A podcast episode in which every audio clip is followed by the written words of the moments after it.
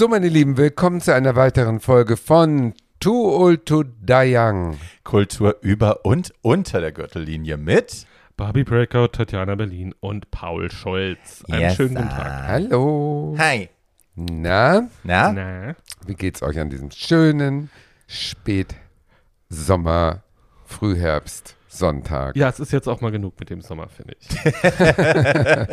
Du, ich beobachte mich gerade dabei. Ich bin ja auch wie du immer groß im Tönen, dass ich es liebe, äh, wenn es regnet und so. Ich merke aber doch, dass mir das Wegfallen von Sonnenlicht doch ganz schön zu schaffen macht. Mir Also ich hätte gerne, es darf gerne kalt sein und regnen, aber ich hätte gerne die Sonnenzeiten genauso lange wie sonst. Ja, das, also die, die Helligkeit ist ja in meiner, also die- da ich die meiste Zeit des Tages in meiner Wohnung verbringe und die Helligkeit da kein Problem ist, fällt mir das nicht so auf. Allerdings fällt mir auf, dass es früher dunkel wird und die blaue Stunde früher ist. Ähm, und wenn, Wenn, ich du dann besoffen zu Hause sitzt, meinst Nee, du? wenn ich dann um sieben, ich werde in der blauen Stunde immer so melancholisch und wenn ich dann in der, wenn ich dann um sieben anfange, melancholisch zu werden, ähm, Das dann ist blöd, ja. ist es blöd. Ja, das stimmt. Aber gut, wir müssen uns darauf einstellen. Immerhin habt ihr diesen Podcast äh, über die kalten und dunklen Wintermonate, die euch wie ein Lagerfeuer wärmen Yes. und inspirieren soll. Yes. Und das auch mit unserer heutigen Folge. wie eine dysfunktionale Wärmedecke. Ja, diese dysfunktionale der ihr Wärmedecke, verbrennt diese, im Schlaf. diese dysfunktionale Warmedecke ist heute eher ein melancholischer Umhang. Oh. Oh. Äh, a shawl of our childhood. Oh. Wir blicken zurück. Wir Wir blicken, blicken zurück. wir blicken zurück auf unsere kleinen, kleinen, kleinen Hände und Füße sind so kleine Hände. äh, Ja. Oder wie ich schon Oh. eben zitiert habe, wie das äh, eins der Bücher meiner Kindheit hieß. Eines Knaben Fantasie hat meistens schwarze Knie. Da musste Barbie eben schon sehr empört drüber lächeln. musste, ja, musste kurz mal in die Mitte atmen. Ähm, ja, schön immer in den Solarplexus, Ah. ganz entspannt. ja, die, ähm, das ist ein schönes Thema tatsächlich. War das das in den 70ern? Buchthema.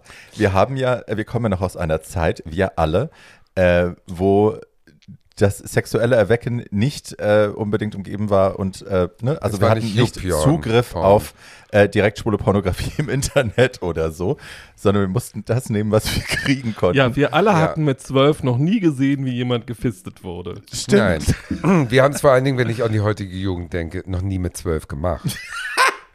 Speak for yourself. Großer Ich wollte gerade sagen, I das really wissen wir aber inzwischen über Barbies Be Leben Nein, besser. nein, nein. Ich habe also Fisten habe ich wirklich nur einmal probiert und da war ich schon lange in Berlin und dann Nein, war wir reden ja nicht über gut. Fisten, aber du hattest mit zwölf schon irgendwas gemacht. Ja, ja.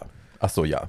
Nur halt nicht mit Fäusten. Aber nicht gesehen, nicht gesehen. Also gesehen im Sinne von medial aufbereitet. Nein, das, nein. das meinen wir doch jetzt. Und Das- deswegen hatten wir doch dann Bücher zur Hilfe genommen. Genau. Und ich hatte ja schon öfter mal Ja. erzählt, dass ich dieses Nancy Friday Buch von meiner Mutter äh, sehr eingehend studiert habe. Ähm, aber ich hatte noch bessere. Was hattet ihr denn, Paul? Gab es bei dir was?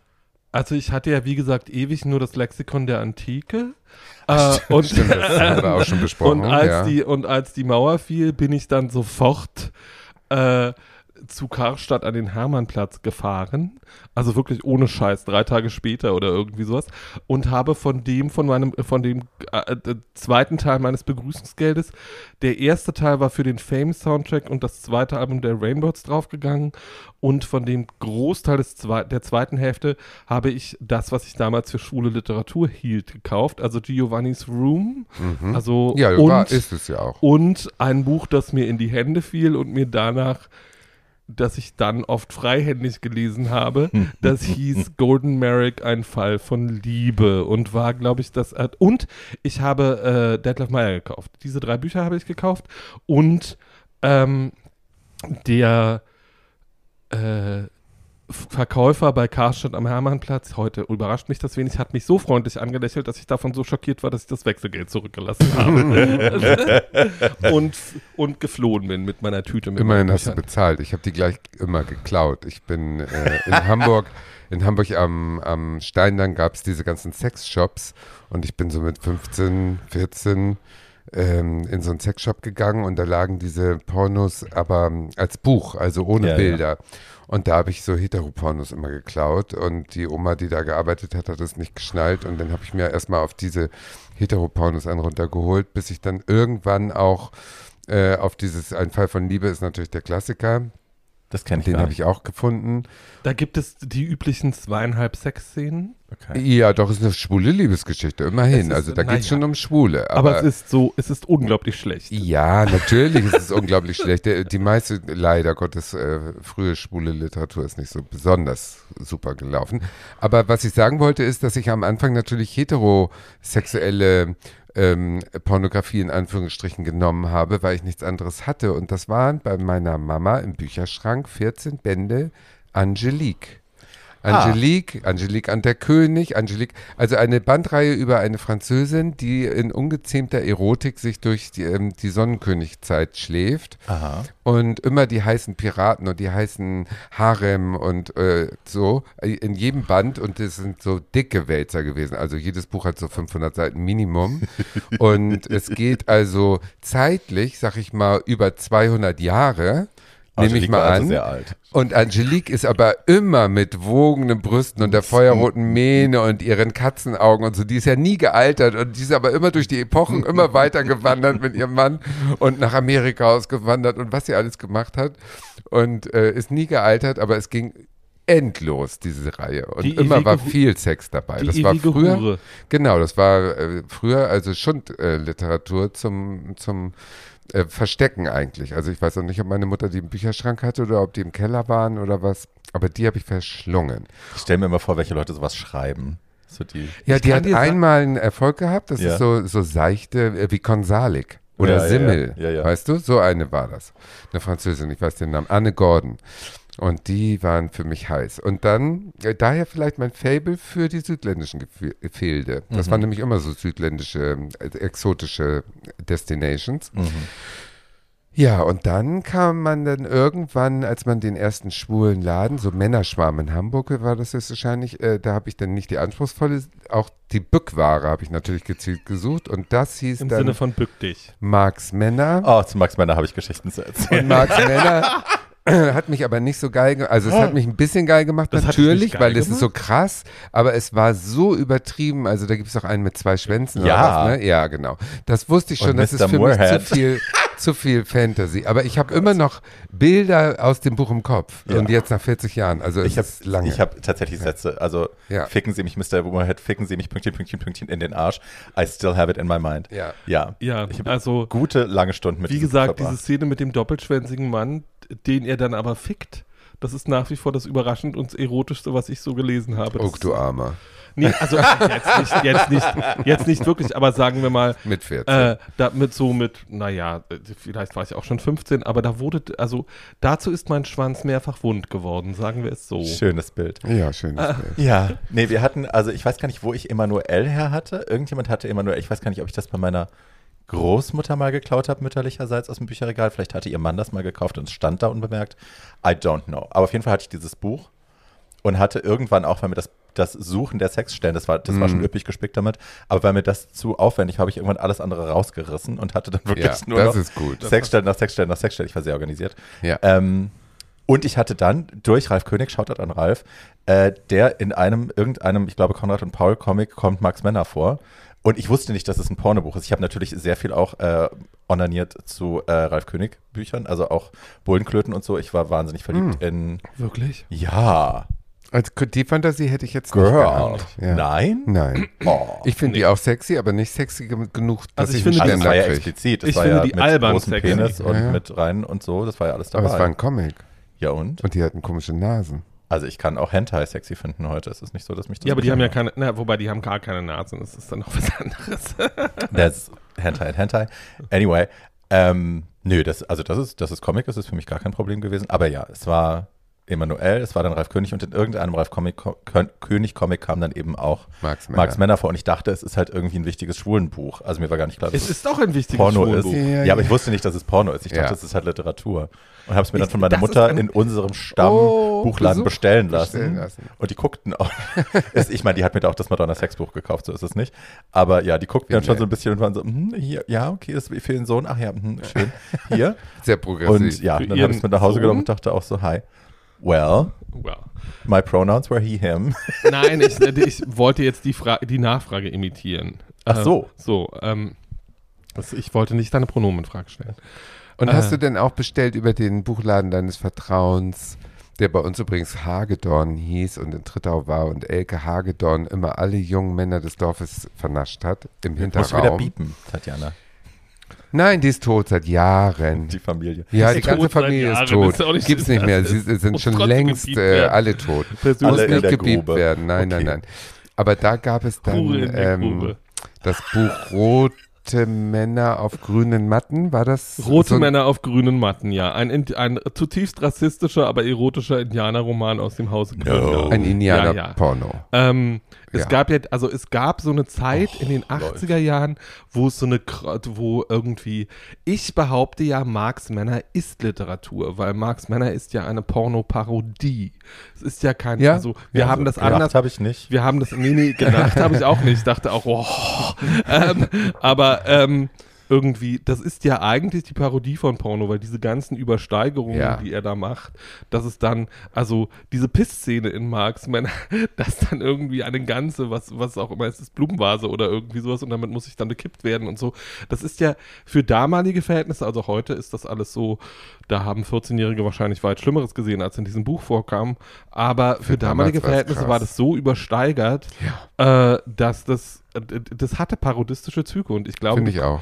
du konntest das, äh, wenn du, wenn du erfahrener warst, als wir es jetzt alle waren, hast du darüber sicherlich auch ab und zu mal gegrinst Das und ich glaub glaube, ich wenn ich das heute lesen würde, würde ich auch lachen. Ja, das glaube ich auch. Ähm, und dazu kam, das war ja nicht mies geschrieben, sondern er hatte sich beim Schreiben ja offensichtlich so ein bisschen Mühe gegeben. Also er kannte ja, Ja. mehr als drei Adjektive und äh, auch, äh, sagen wir mal, die meisten Synonyme für.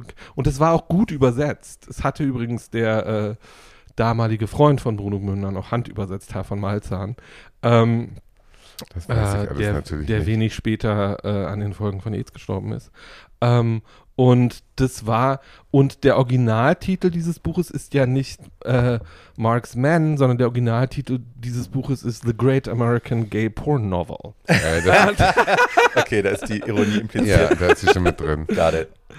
Aber habt ihr, es gibt ja durchaus auch Weltliteratur in Anführungsstrichen, die äh, sehr pornografisch ähm, ist. Die war mir dann zu viel. Also ich habe dann zum Beispiel äh, Telenie von Oscar Wilde gelesen oder auch die Justine und Juliette äh, Marquis de Sade Geschichten. Und das war mir dann zu viel, weil das ja oft gepaart ist mit so ganz sadistischen, schlimmen Schilderungen und also so Snuff-Geschichten und so. Und das war mir dann, Ja. ich dachte, ich steigere mich jetzt, indem ich äh, anspruchsvoller meine Pornografie lese. Aber das fand ich dann eklig, das habe ich dann ganz oft einfach weggeschmissen oder weggelegt, weil es mich dann so aufgewühlt hat, dass ich gedacht habe, "Ugh, ist das eklig, Also ich habe, zu ich habe auch haben." relativ früh de Sade gelesen, das hat mir nicht gut getan. Mhm. Äh, aber dann gibt es natürlich so wunderbare Sachen wie Lady Chatterley's Lover. Das Äh, habe ich nicht gelesen. Das ist auch relativ, da gibt es auch so ein paar Szenen, die relativ explizit sind. Also es geht dann viel um Blumen und Stiele und so. Ähm, das aber, findest du relativ explizit. naja, für die damalige Zeit dieses Buches Ah, von okay. irgendwie äh, 1800 hast du nicht gesehen. Ähm, und dann habe ich natürlich auch, äh, weil ich äh, äh, meine, meine Geilheit äh, gegen, hinter intellektuellen Pursuits äh, verbergen musste, irgendwie alle schlimmen Stellen in der Weltliteratur gefunden, die sich mit Männersex auseinandersetzten. Mhm. Also so die ganzen griechischen Klassiker und äh, irgendwie Das habe ich alles übersprungen. Aber dass ich mir auf den Comic einen runterhole, ist zu abstrakt. Naja, oder sowas-. Oder sowas wie, oder sowas wie Kirel. Sure. Oder sowas wie Kirel, okay. Er- Ehrlich gesagt, mir fällt gerade ein, das erste wirklich explizite Buch, was ich je gelesen habe zum Thema schwul, schwuler Sex, war die erste Autobiografie von Rosa von Braunheim. Äh, die hatte, also es gab einen Filmregisseur bei uns im Dorf, Herrn W. Die Kinder von Herrn W. werden wissen, wer er war. Und der hatte. äh, Sollte man hoffen. ähm, der hatte ein paar äh, gute Drehbücher geschrieben und war auch in West-Berlin gewesen und hatte irgendwann Rosa getroffen und Rosa hatte ihm dieses Buch in die Hand gedrückt und äh, der liebe Bertram, sein Sohn, brachte dieses Buch irgendwann mit in die Schule und ich lieh das.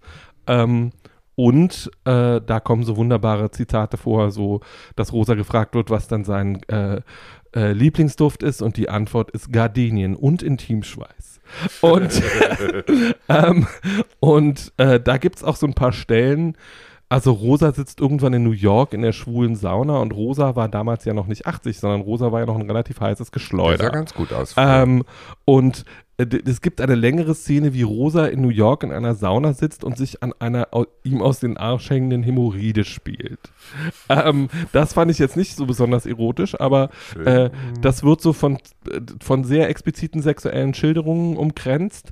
Und da war ich elf, das weiß ich noch, und dachte irgendwie so, das ist nicht unbedingt das, was ich machen will, aber irgendwie finde ich das interessant.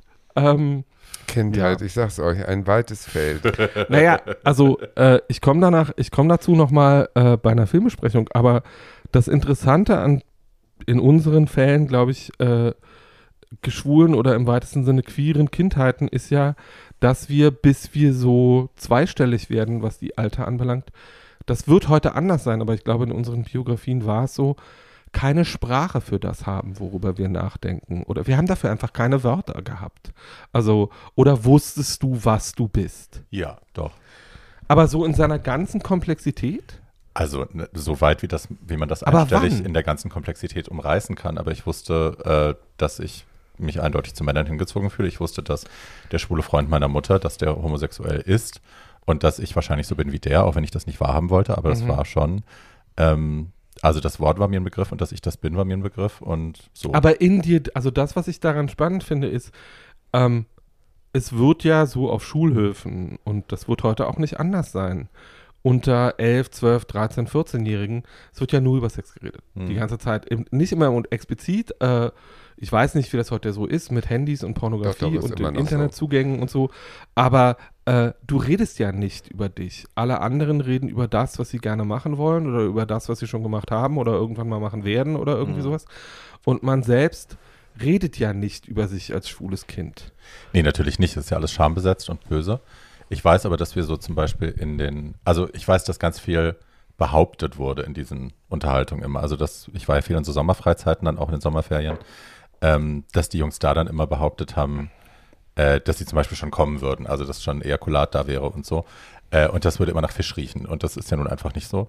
Aber ähm, das Nein, war das halt ist damals. nicht das, was nach Fisch riecht. Nee, und das war aber damals die, äh, die Legende quasi und äh, ne, wer das behaupten konnte, dem wurde dann auch irgendwie, ne, da- das war dann irgendwie, das war so der Hengst. Ähm, bis ich dann irgendwann mal ejakuliert habe und dann gemerkt, es riecht gar nicht nach Fisch. Hi, guten Tag. Ähm, und dann zerplatzten auch all diese Blasen, die ich hatte von meinen Mitschülern, die ja alle schon so viel weiter waren als ich, weil ich dann gemerkt habe, Public. Service Announcement, wenn ihr Ejakulat nach Fisch riecht, begeben Sie sich bitte zu einem Urologen Ihrer Wahl. Äh, das stimmt irgendwas nicht. Also ich weiß das nicht mehr. Ich äh, war nicht äh, mir bewusst, dass ich schwul bin, aber mir war klar, dass irgendwas anders ist. Aber die Worte, äh, wie du sagst, werde ich wohl nicht gehabt haben, weil ich äh, meine frühesten Erinnerungen sind, dass ich vermieden habe, äh, nach dem Sport mich da umzuziehen und mit denen zu duschen. Mit Weil du Angst Jungs. hast, du kriegst eine Erektion, oder? Weiß ich nicht mehr. Hm. Oder weil ich mich äh, äh, unter, unterlegen gefühlt habe, den anderen gegenüber, die da so völlig breitbeinig schon mit äh, 9, 10, 11 Jahren da rumgeduscht haben und ich irgendwie mich geschämt habe. Ich kenne diese Scham, aber diese Scham ist auch lustbesetzt gewesen. Mir war schon klar, dass ich vor irgendwas Angst habe. Ich konnte nicht explizit benennen, wovor, aber dass es irgendwas war, das mich sichtbar dann von anderen Jungs unterscheiden würde. Das war schon so. Ähm, Ja. Und ich war ehrlich gesagt nicht voyeuristisch genug, ähm, um mich, also meine Körperhygiene nach dem Sport war relativ begrenzt. Das ging mir wohl wie Tatjana.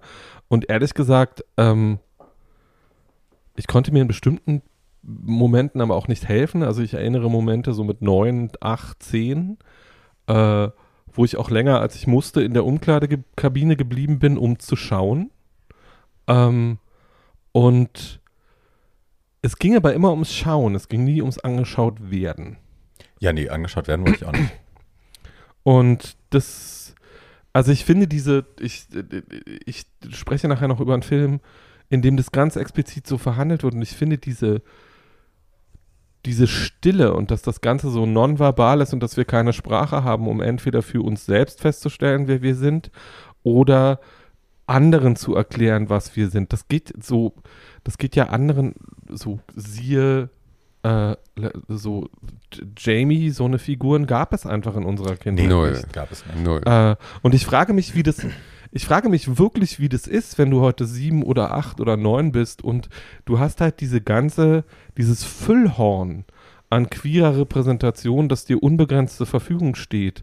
Also ich muss länger darüber nachdenken, was wäre, wenn, äh, wenn mein Neffe schwul wäre. Der hätte mit sieben anzuf äh, irgendwie, der hätte Glee gehabt, der hätte Reports Drag Race gehabt, der hätte jede Form von schwulem Jugendlichen gehabt, der hätte vor zehn Jahren den kleinen Ugly Betty gehabt. Mhm. Äh, da hättest du sagen können, ich bin aber keine kleine Queen, aber du hättest irgendjemanden gesehen. Und ich glaube, die große Krux an unseren Kindheiten ist, dass es, du konntest das nicht sehen. Du, es gab keine Repräsentation. In Also. Repräsentation gab es nicht, aber ich weiß auf jeden Fall, also auch wenn wir bei uns die Begriffe hatten, ähm, ich hätte die nicht auf mich angewendet, Ja. also A natürlich aus Scham, aber B auch aus Angst, dass es halt eben eine Realität ist, mit der ich mich auseinandersetzen muss. Das wollte ich nicht. Ich erinnere mich an einen Tagebucheintrag von mir, da war ich wahrscheinlich 10, 11 auch so, ähm, wo ganz in ganz großen fetten Lettern steht nie mehr schwul. Also ich hatte mir vorgenommen, das jetzt irgendwie zu beerdigen und jetzt irgendwie Frauen Weil zu man das ja daten. kann, wie man weiß. Das habe Sure. ich mit 17 auch in meinem Tagebuch Sure. stehen. Leider erst mit 17. Naja, okay. ähm, ich weiß aber, dass das Vokabular eben von außen mir auch aufgedrückt worden ist. Also ich wurde als Schwuchtel beschimpft, lange bevor ich irgendwie das für mich selber überhaupt akzeptiert habe, dass ich das bin. So, also ne, die Wörter waren ja da. Sie Ja. wurden halt nur nicht positiv besetzt oder in irgendeiner Ja. Weise. Ich nett. weiß noch, in, in, äh, in Afrika, da kam mal ein, sag ich mal, 14-Jähriger abends äh, zu mir, ein Waisenkind, und äh, sagte, ich habe ein Problem, kann ich mal mit dir reden? Und ich so, ja, ich wusste nicht, worum es geht. Und plötzlich lässt er die Hose runter und äh, streckt mir da seinen äh, jugendlichen Schwengel entgegen und sagt, hier, ich glaube, ich habe eine Krankheit. Äh, in dem Hodensack sind noch so andere Sachen und das ist irgendwie ein Geschwür. Und dann waren das die Nebenhoden, die Okay. in der Pubertät denn da irgendwie Mhm. sichtbar wurden. Und der hatte noch nie was davon gehört und hatte Todesangst, dass der Mhm. da irgendeine schlimme Krankheit hat. Also solche, solches Nichtwissen um den eigenen Körper, um die eigene Sexualität, das gibt es ja heute in so vielen Ländern noch. Da, wir sind ja das jetzt hatte die ich aber auch mit Brustwarzen.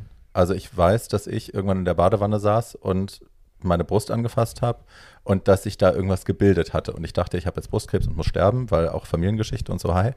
Ähm, und war wahnsinnig aufgeregt, weil da halt auf jeden Fall was war, was vorher nicht da Ja. war. Und dann sagte man mir dann eben, als ich, meine Mutter war auch verunsichert und ich glaube, wir sind zum Arzt sogar, aber dann wurde mir halt irgendwie erklärt, nee, das ist jetzt irgendwie hormonell und so, da verändert sich was, es bilden sich halt irgendwelche Drüsen, die du vorher nicht Mhm. hattest, das hat jetzt keine, du kriegst keine Brust und du hast auch keinen Brustkrebs, das ist halt normal.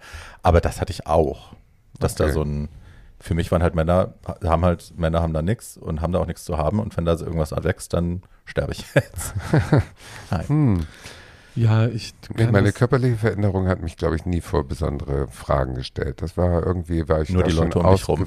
Ja, irgendwie bin ich schon da informiert genug gewesen, scheinbar durch die Schule oder was auch immer, keine Ahnung. Na, wir hatten, also ich hatte ein fantastisches Aufklärungsbuch, äh, das auch viel weiter war als alles, was ich im Westen in der Zeit dann äh, bei den irgendwie, als ich dann angefangen habe, darüber zu schreiben, habe ich dann mal so ein paar Nachforschungen angestellt, was es so gab.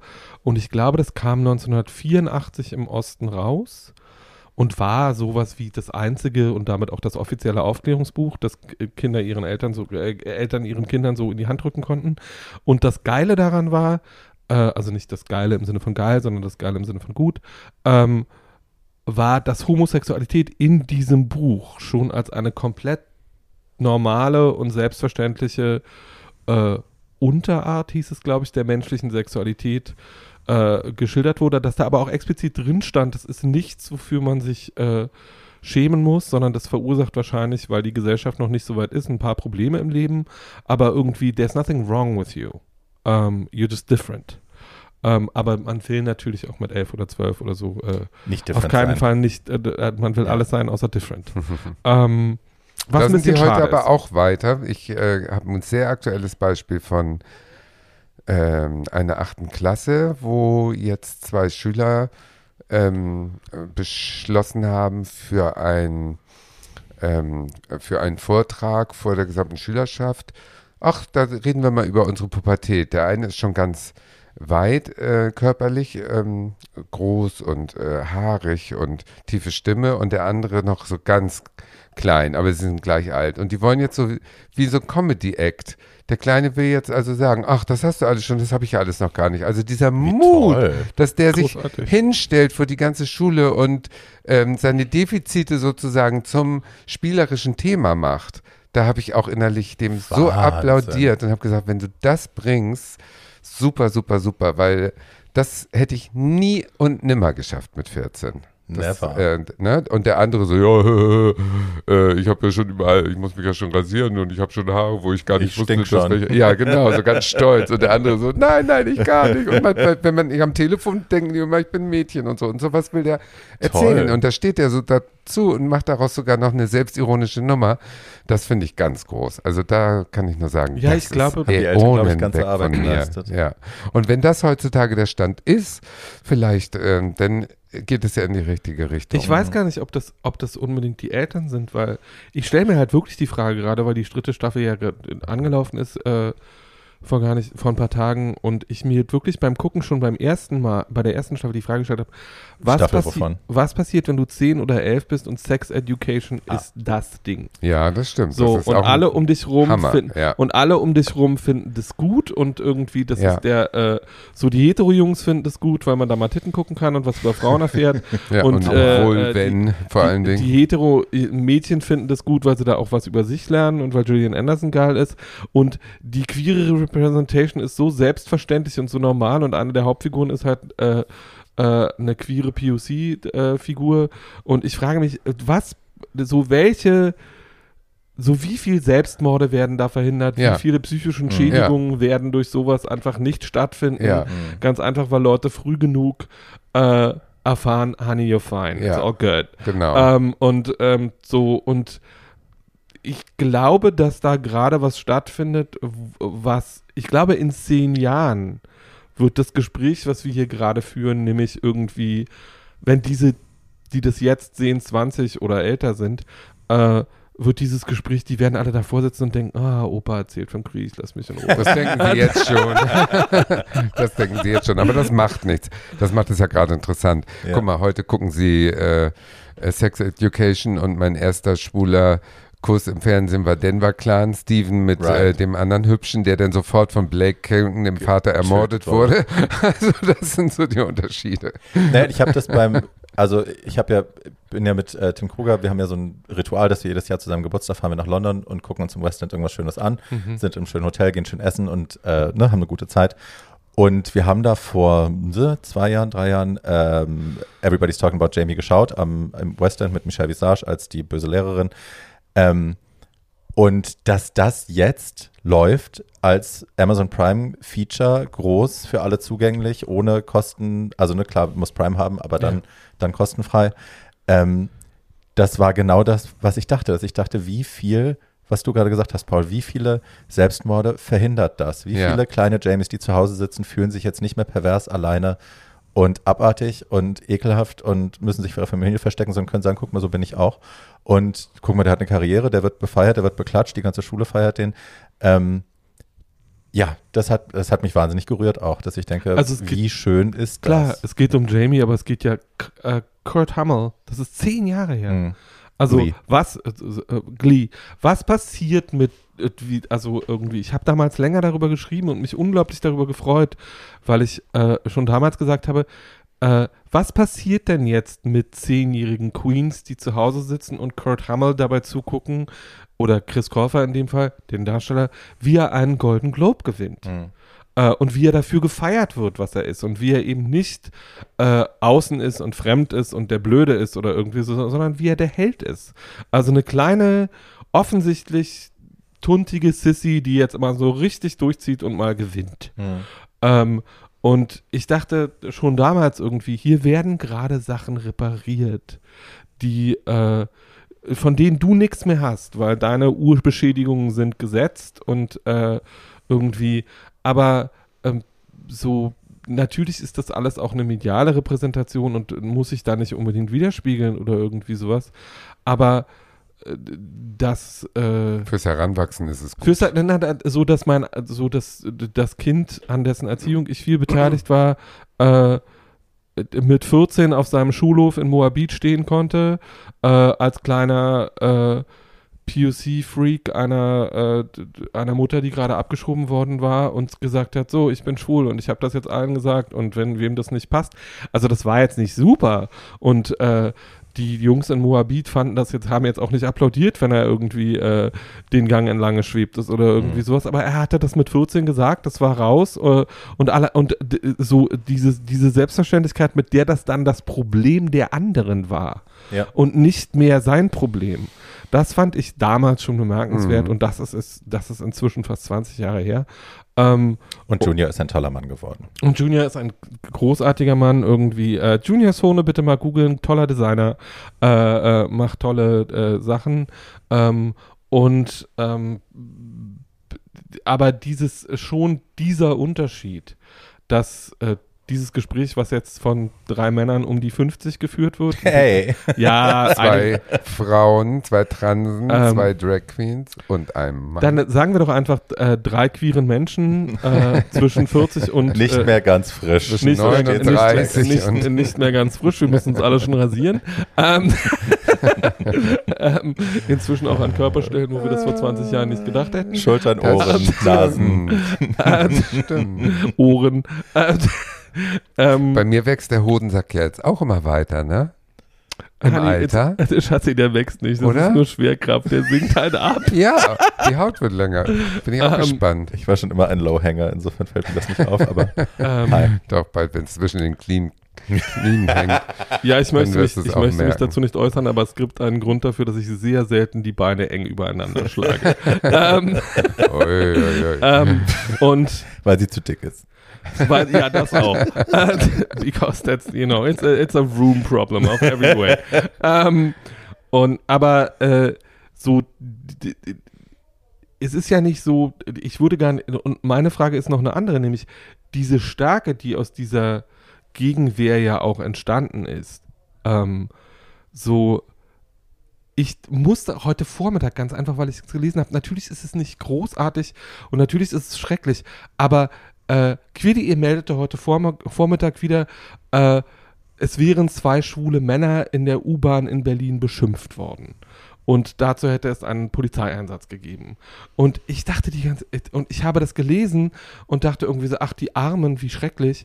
Aber dachte gleichzeitig in meinem kleinen bösen Hinterkopf auch, weißt du was, Mädel, als ich 15 war, war jede U-Bahn-Fahrt, wo ich nicht als Schwuchtel beschimpft worden bin, ein schöner Tag. Ähm, und irgendwie ähm, aus diesem ganzen, mein Rückgrat ist auch deswegen so stabil, weil es das alles aushalten musste. Ähm, Ja, klar. und ich, äh, Resilienz. und, äh, und meine Resilienz ist, glaube ich, auch, meine Resilienz gegenüber Anfechtungen ist, glaube ich, deswegen auch so, wie sie ist, äh, weil ich das arg trainieren musste. Das ist nicht gut. Äh, aber es ist, wie es ist. Und meine Frage ist, wodurch wird es ersetzt? Äh, wird es durch irgendwas ersetzt? Oder ist es einfach so, dass das Coming Out nach wie vor ein verdammt schwieriger, sehr anstrengender Prozess ist für die Sure allermeisten äh, und dass wir die Ausnahmen feiern und großartig finden, aber Naja, äh, jetzt kann ich ja da wieder mit meinem Lieblingslied äh, kulturpessimistisch reingrätschen und Please do, sagen, dass ich die Entwicklung natürlich auf der einen Seite, wie wir sie jetzt geschildert haben, super finde, aber den Preis, den die Jungschen heute zahlen, der ist hoch. Ich finde, wenn man mit 19 schon alles nachgemacht hat, was man auf YouTube, äh, PornTube, äh, wie diese ganzen Seiten heißen, gesehen hat, äh, dann nehmen die sich äh, viel von dem, was sie vielleicht in ihren 20ern und 30ern und 40ern noch entdecken hätten können. Und äh, das gepaart mit Drogen und äh, Gruppensexpartys und, und, und. Ja, aber das ist ja, glaube ich, nicht der Großteil der Leute, die das machen, oder? Doch. Das ist ja auch nicht neu. Also Doch, doch. in, der 70ern Masse, in dem unter Alter. Orgien gefeiert. Ja, aber doch nicht so Also jung. Die fangen ja viel früher an. Ich unterstütze, Und sind auch völlig äh, so ein bisschen, also wie soll ich sagen, abgestumpfter, meiner Eindruck nach. Also dass die unterst- eben diese Reize, die wir als Reiz empfunden haben, zum Beispiel ähm, was Barbie mal erzählt hat, im Schwimmbad und du siehst in der Umkleidekabine ist ein heißer Typ und du kriegst so, äh, schon durch die Fantasie, dass du nicht genau weißt, was da passiert, bist du schon irgendwie erregt. Das, das, äh, das nehmen die gar nicht mehr wahr. Also wenn der nicht sofort die an die Wand nagelt da, dann Das ist das für die ich überhaupt nicht. kein Reiz. Das weiß ich auch. Ich aber. nicht.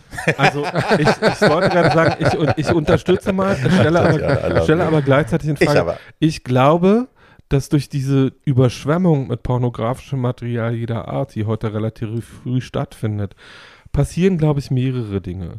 Nämlich ja, es findet eine gewisse Abstumpfung statt, aber ähm, das, was ich wahrnehme zumindest in der Generation, ähm, ist, dass die eine viel stärkere Trennung zwischen Sexualität und Intimität äh, Ja.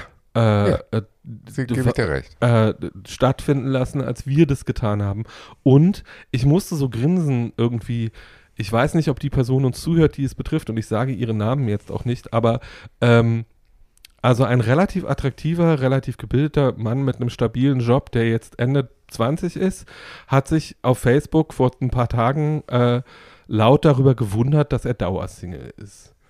Und ähm, ich hatte die ganze Zeit das Bedürfnis zu sagen, ja, aber Mäuschen, entschuldige mal bitte, wenn du dich auf jeder Propagandaparty von 18 Leuten knallen lässt oder wie Mm, Revolverparty von 18 Leuten knallen lässt und irgendwie äh, deine ganzen Exploits auf Insta und Facebook breitrittst, sobald die so jeder, der heute irgendwen datet, guckt erstmal auf das Facebook-Profil und wenn ich dann sehe, ah, äh, ähm, Baby can't hold a stick to himself, ähm, weiß ich nicht, ob ich so jemanden daten würde. Also ganz davon abgesehen, wenn ich jetzt Anfang 20 wäre und ich äh, und jemanden treffen würde, der sagt, äh, der sagen würde, also hier, der das so nach außen tragen würde und sagen, ich habe mit 200 Männern geschlafen und irgendwie äh, Fisten, Peitschen, Riesendildos, nichts ist mir fremd, würde ich sagen, das hat mit Beziehungen alles nichts zu tun, sondern Nö, äh, aber das, so. ich finde, das eine schließt das andere nicht aus. Also ich war nicht. durchaus on the receiving end of this. Also ich habe ja auch, äh, als ich die erste Version meines Buchs veröffentlicht habe, danach meinen äh, dann Mann kennengelernt. Und für den war das alles ein Riesenthema, das, was da alles in dem Buch steht und mit wie vielen Männern ich geschlafen habe und wie ausufernd das war und lalala. Ähm, und dieses, die Annahme, weil ich, äh, because I was a slut in the past, dass ich kein äh, Husband Material bin, ähm, das fand ich total dämlich halt auch. Also ja, ich das hatte wilde Zeiten. Und ich finde es auch gesund, darüber zu sprechen und dazu zu stehen. Ich muss, man muss vielleicht nicht alles bei Facebook breitreten, aber hey. Ähm, aber ne, ich finde, das eine schließt das andere ja nicht aus. Also man ist ja trotzdem datebar und äh, so. Aber ich, also ich finde es schwierig an der Stelle, wenn das alles andere so ausbrennt. Also wenn man halt nur noch irgendwie das Loch ist oder nur noch irgendwie das Slut ist. Gut und schön. Ähm, aber was ich so vermisse, und das hat aber für mich auch viel mit der Art zu tun, wie sich äh, digitales Dating entwickelt hat, dass so die Konversationen irgendwie nicht mehr da sind. Also die Leute geben sich keine Mühe mehr, ähm, ein Profil zu haben. Also ein Profil im Sinne von äh, interessante Sachen zu sagen und äh, einen Wortwitz zu entwickeln und äh, eine Konversation halten zu können und charmant sein zu können. Das ist halt alles irgendwie, ich finde das alles sehr Ja. runtergebrochen auf Schwanzgröße, aktiv, passiv, Chems oder nicht, Bär oder nicht, Bums.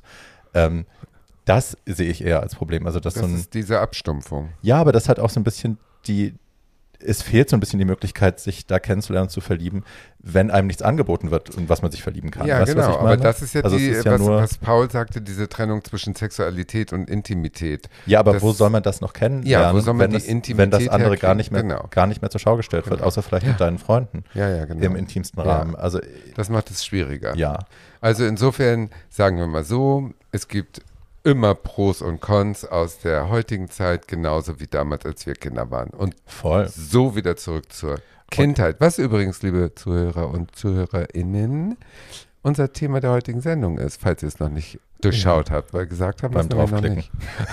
So, beim Draufklicken. äh, äh, genau, wir wollen ja eigentlich über die Zeit reden, in der wir noch keine Scham Ja, haben. genau, über Ähm, unsere Kindheit. Ähm, Ach, Leute, also- wir haben schon wieder die ganze Gesellschaftsproblematik im Großen haben wir hier schon wieder. Macht doch nichts. What we do best. Ja, das stimmt. What we do best. Ähm, aber die interessante Frage ist, ähm, passiert euch das auch, dass ihr irgendwie in öffentlichen Verkehrsmitteln unterwegs seid und eine Fünfjährige anguckt und denkt, Paul, überlege gut, was du jetzt sagst. Oh, da habe ich auch eine schöne nein, Geschichte Nein, zu. dass du, dass, du, dass, du einen, dass du einen Fünfjährigen anguckst und denkst, Der wird schwul. you're me. Ach so, At this okay. age. Ich dachte schon Ähm, so. Nein, irgendwie, also ich irgendwie, ich war ja, ich war ja, als ich klein war, so völlig unbe unbeleckt von, äh, von, irgend, von bestimmten Arten von Scham. Also ich habe in der S-Bahn geses gesessen, so mit sieben oder sowas und gestrickt. Und dachte irgendwie so, Ich hatte eine Strickliesel, ich habe äh, gehäkelt, ich habe Strick- gestrickt. und ich habe und ich Ja. habe und ich habe zu Hause gesessen und Tischdecken gestickt, Ja. die meine Mutter heute noch hat und die sie immer zu Festen und Feiertagen rausholt und auf die sie stolz ist. Ja, da, da Ähm, schämst du dich für sowas noch nicht. und, äh, und dachte irgendwie so, that's what you do. Und Ja. äh, mein Zwillingsbruder ist halt Fußball spielen gegangen und ich habe überhaupt, bin über, wäre überhaupt nicht auf die Idee gekommen, dass jetzt irgendjemand mich angucken könnte und sagen könnte, Das machen ein kleine Jungs Achtjähriger, aber ein nicht. Achtjähriger, der Ja. stickt. Ja, I know who you are. Ähm, und äh, so, aber dass du, dass ich bestimmte, so mit großer und über, mit großer Liebe im Herzen ähm, Kinder angucken kann und denken, I think I know who you are and I wish I could save you, but I can't. Ja, ähm, also bei mir war es äh, mit Puppen so, dass ich immer die Puppen meiner Schwester äh, bespielen wollte. Und ich weiß aber, Du dass wolltest ich mit diesen Puppen spielen, mit. bespielen, also mit diesen Puppen spielen, genau. Und dass die ähm, Reaktion meiner Eltern aber war, dass ich Weihnachten kriegte ich entweder ein Fahrrad, ein Judo-Kurs, äh, eine Minitricks-Eisenbahn. Die habe ich alle nicht weiter benutzt sozusagen. Oder äh, so, so ein Baukasten, sowas wie aus so Metall, wo man so Kräne mitbauen kann oder irgend so ein Scheiß, weißt du? Also alles so Sachen, die mich in gar nicht interessiert haben. Und ich habe jedes Jahr so ein Zeugs gekriegt. Obwohl sie nun gesehen haben, dass ich nur mit Puppen spiele und nie Fußball, nie einen Ball angerührt habe, habe ich immer diese männlich konnotierten Geschichten gekriegt. Das war bestimmt von denen schon in der Sorge, oh Gott, oh Gott, oh Gott, da müssen wir gegensteuern. Ja, das oder ich glaube oft Stimmt. auch einfach, dass Eltern einen nicht wirklich sehen. Also, dass Ja. die nicht wirklich hingucken, was ihre Kinder wirklich auch wollen, sondern man schenkt halt das, was man eben schenkt, wenn ein Junge so alt ist. Man geht ins Kann Geschäft auch und gut fragt, sein. Was wollen ja, die so? was will so ein Kind? Und also ich habe dann, als ich bei meiner Mutter war, ich durfte, also ich durfte stricken, häkeln, äh, wie gesagt, meine Strickliesel, ich hatte einen Webrahmen, den ich ganz viel benutzt habe, ich habe Aquarelle gemalt, ich habe, ähm, was habe ich noch, ich getanzt. Also ne, ich durfte Ja. all diese Sachen auch machen. Ich durfte mit Regina Regenbogen spielen. Die Sachen wurden mir auch gekauft. Ich habe dann, als wir bei meinem Vater gelebt haben, hatte ich ein ganz kleines Taschengeld und wir hatten aber so einen kleinen Fedes-Laden, hieß das mit V, wo man so Spielzeugsachen kaufen konnte. Ähm, und da habe ich Mädchenmasters, haben wir das genannt. Also meine Brüder haben alle mit Masters of the Universe gespielt und es gab She-Ra. Das war Mädchenmasters und ich habe dann immer, äh, ich hatte eine She-Ra-Puppe und konnte mir dann von meinem winzigen Taschengeld, konnte ich da so Outfits kaufen. Die konnte man extra kaufen, so ganz schimmernde, geile Sachen. So Sachen, das durfte ich schon machen. Und da, mir war auch, ich glaube, da hat man mich, ich habe mich auch immer laut öffentlich als Mädchen postuliert und so. Das durfte ich auch machen. So, das, die Reaktion war halt klar. Also die Reaktion war, bist nicht wie wir, wir finden dich nicht cool, äh, du bist weird. Aber dass das so aus mir rausgeprügelt worden ist, das kam alles später. In der Zeit fand ich das irgendwie alles auch okay. Ja, ich war anders und ja, ich habe eine Reaktion bekommen, aber es war jetzt nicht so, dass mich das gehindert hätte damals oder so. Ich, Hab, wenn, fand das gut. wenn ich über meine Kindheit nachdenke, irgendwie, ich habe auch diese Geschenke bekommen, die Tatjana bekommen hat, aber nicht aus Bösartigkeit, sondern ähm, wir haben ja schon über John Waters gesprochen und dessen Kindheit und ich musste darüber länger nachdenken, weil mir dann eingefallen ist, das war bei mir wie bei John Waters. Ich habe so Autos bekommen und, und Eisenbahnen und sowas und habe dann mit diesen Autos und Eisenbahnen immer Autounfall gespielt. und irgendwie, ähm, also es, es, es, es, sind auch, ich kann mich erinnern, dass es irgendwann mal zu diesem Vorfall kam, ich glaube, ich war so sieben oder irgendwie sowas, dass ich mir den Vorschlaghammer meines Vaters und damit eins dieser Autos wirklich zertrümmert habe. Und dann kam meine Mutter rein und sagte, was machst du denn da? Und dann guckte ich sie an und sagte, Autounfall. Und dann ging sie wieder raus und ließ mich mit diesem Hammer alleine. Und weil, und ich denke die ganze Zeit, was würdest du denn denken, wenn du einen Achtjährigen dabei beobachtest, wie er ein Auto ein, zertrümmert. so die Playmobil-Version äh, d- im Osten, mit einem Vorschlaghammer zertrümmert und dann würdest du denken, dieses Kind spielt Autounfall, das ist wahrscheinlich alles total geistig gesund, sondern ich würde schon anfangen, mir irgendwelche Fragen Nö. zu stellen. Ähm, Aber dieses Zerstörerische ist doch so, so ein super Jungen-Prinzip. aber Also, ich kann mich daran erinnern, es ging überhaupt nicht um das Kaputtmachen, sondern es ging immer darum, dass ich nach dem Autounfall die bestimmten, meistens männlichen Playmobil-Figuren retten konnte. Irgendwie. Wie du es dir schön lügst So. in der Retrospektive. nee, weil meine Stiefbrüder, die haben das gemacht. Die hatten, also die hatten, ich weiß, der Julian, der hat immer, äh, der hat viel gezeichnet, aber der hat dann halt auch Unfälle gezeichnet. Also der hat immer Hubschrauber gezeichnet und Flugzeuge und die sind aber auch immer abgestürzt Ja. und dann gab es Explosionen. Das hat er halt alles gemalt und hat es dabei dann immer laut kommentiert und so und fand das halt mega. Ähm, auch wir hatten so ganz viele so Matchbox-Autos und so, die Mhm. sind dann auch immer irgendwie verunglückt. Also das, ich habe das schon so empfunden, dass Jungs sowas halt machen. Die finden das halt geil, irgendwie Krieg spielen und Sachen kaputt machen und so. Zerstörung. Hab Das war so meine. Wahrnehmung. Ja, ich auch nicht. Nee. Ich war halt irgendwie so, hi, Ja, ich bin Regina ich Regenbogen. bin Guten Vögel Abend. beobachten, beobachten gegangen im Wald. Ich weiß noch, dass ich dem, also irgendwie ohne, mein Bruder muss ja nicht geoutet werden, weil ich mehrfach gesagt habe, dass ich einen schwulen Bruder habe. Ich weiß noch, dass ich seiner Frisierpuppe, die er hatte, irgendwann die Nase abgeschnitten habe, weil ich wissen wollte, was in diesem Kopf ist. Ähm, Okay. und es gab ein großes Zeta und Mordio. Ja, Ähm, Das kann ich verstehen, wäre ich auch sauer. So, ja. wollen wir mal zu den, wie soll ich sagen, kulturellen Zu den Kindheiten kommen, die wir uns rausgesucht haben, ja, um vielleicht auch rauszufinden, was da mit unserer eigenen Kindheit vielleicht in Einklang oder auch nicht zu bringen ist. Wer weiß. ja. Können wir gerne. Möchtest du anfangen? Hm, keine Ahnung, soll ich? Also meins, Meins ist sehr deutsch. düster.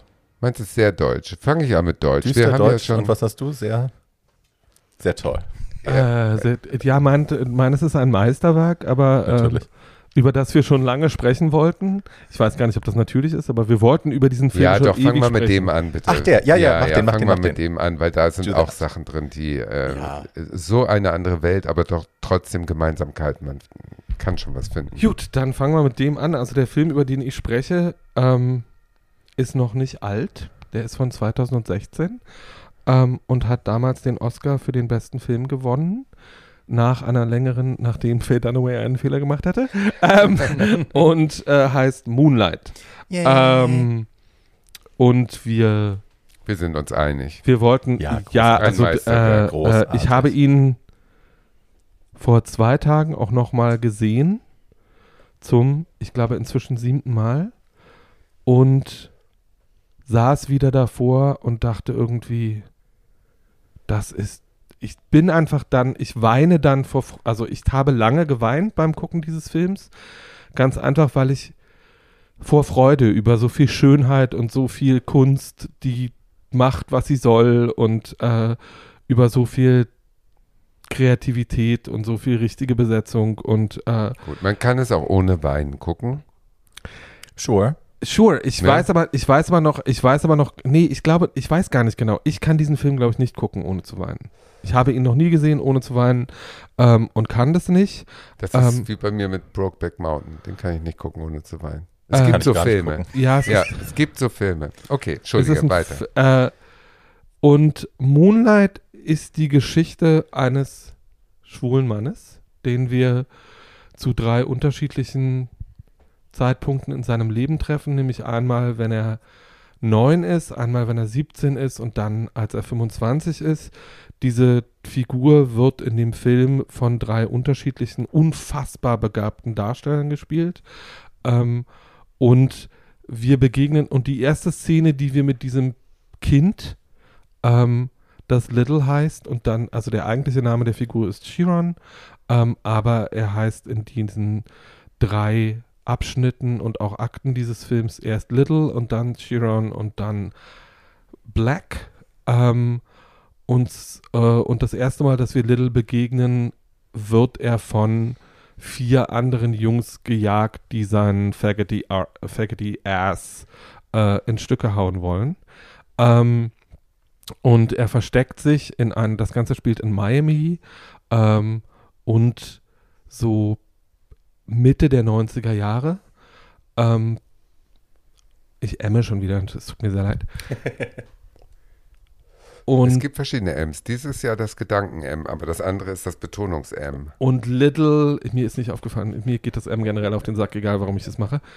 Und Little versteckt sich in einem äh, Abrisshaus in Miami vor diesen Jungs und die dann auch irgendwann gehen und dann ähm, kommt ein Mann und äh, reißt eine dieser Platten, mit denen das Haus zugenagelt ist, ab und äh, nimmt ihn mit und will sich um dieses Kind kümmern.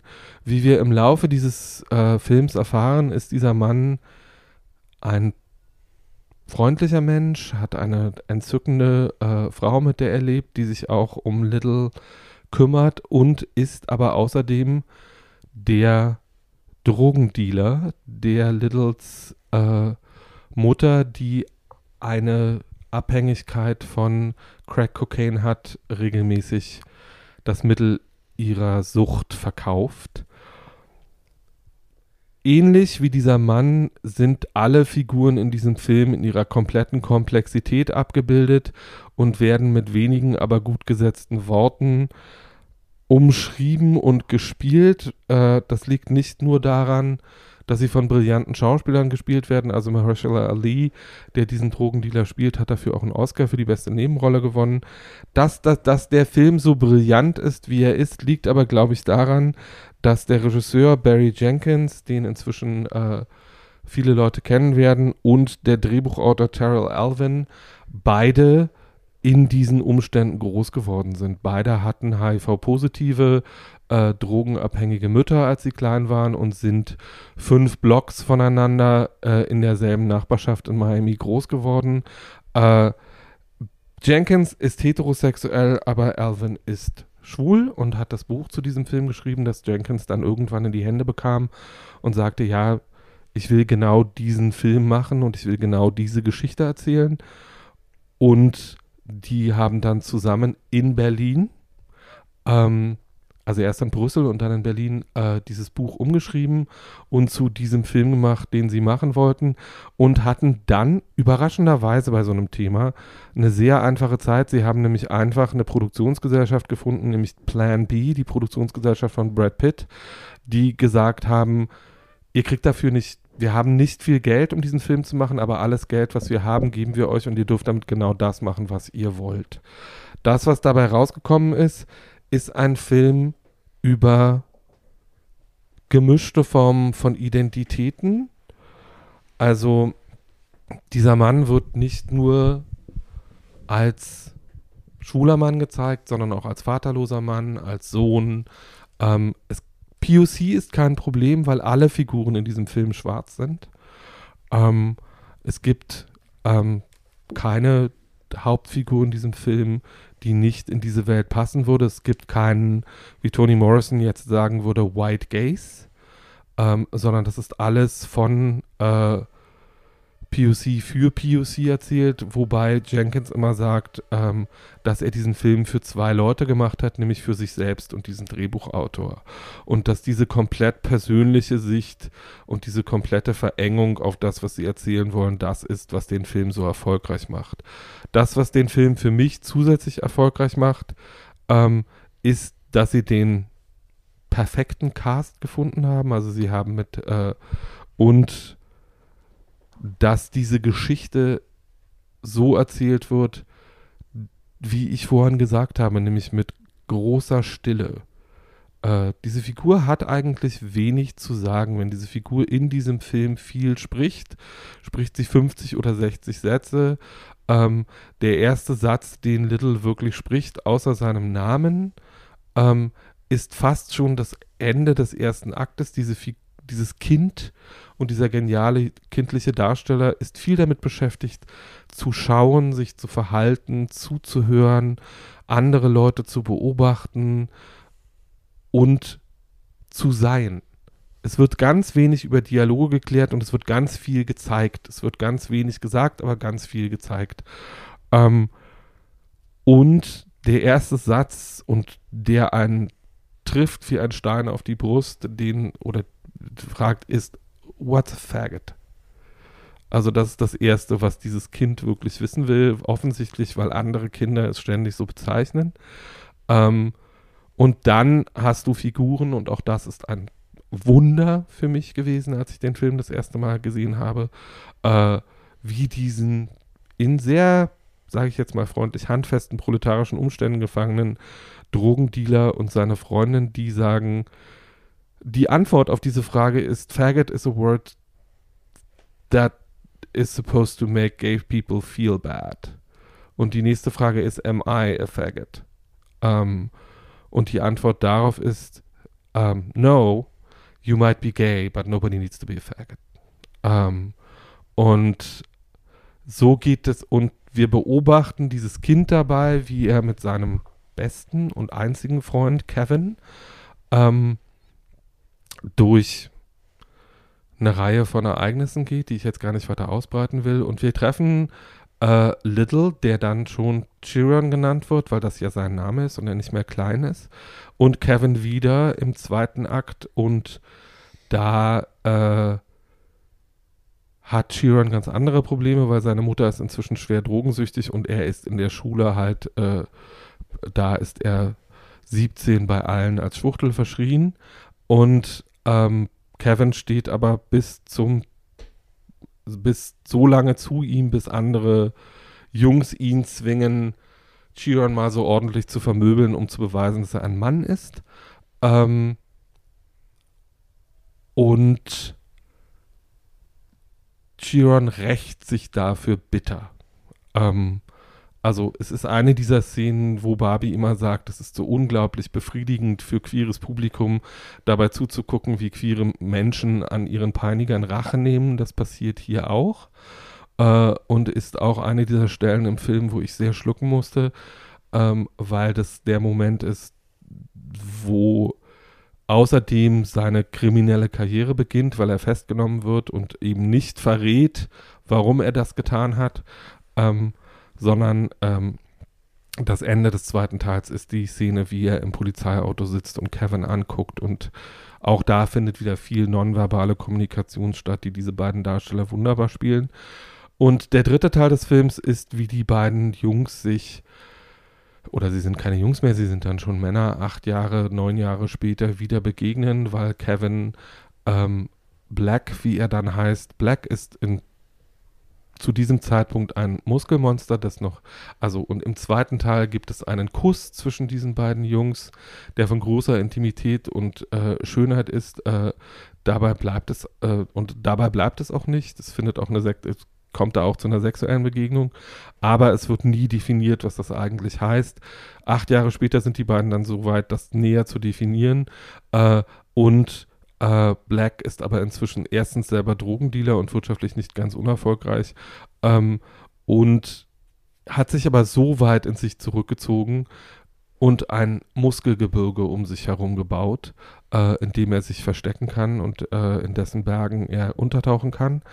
Ich hatte sehr das Gefühl, er ist dieser Typ geworden, ne? seine erste männliche Bezugsperson. Ja, natürlich ist, ist er auch so geworden. Aber dieser, der Unterschied zwischen der Figur, die Mahershala Ali spielt, ähm, und der Figur, die Black im dritten Teil dann ist, ist natürlich, dass er eine Kombination aus diesen beiden Figuren ist, weil dieses stille, er ist, die Figur im dritten Teil hat genauso wenig Text wie dieses Kind im ersten und ist genauso still und genauso in sich zu, zurückgenommen und komplett verborgen.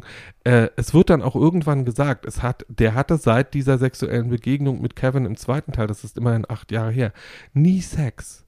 Der hat sich nie, äh, der hat seinen Körper als nie als was anderes wahrgenommen, als, ein, als etwas, das es zu verteidigen gilt. Und ähm, die Intimität, die diese beiden Männer im dritten Teil miteinander entwickeln, ist von einer so unfassbaren Schönheit und von einer solchen Selbstverständlichkeit, mit der sie erzählt wird, dass mich das vor zwei Tagen auch nochmal komplett vom Sofa gewischt hat, äh, weil ich sowas einfach vorher, es ging mir schon beim ersten Mal, ich weiß noch in der Presseverführung, wir saßen da alle und da saßen wirklich ein paar echt zynische, hartgesottene Filmkritiker. Und ich habe noch nie eine Presseverführung verlassen, in der es so still war. Also der Film war gelaufen und wir wussten alle, wir haben den besten Film des Jahres gesehen, wir haben ein Meisterwerk gesehen, wir haben noch nie so, wir haben, oder vielleicht selten, etwas gesehen, das uns so angefasst hat.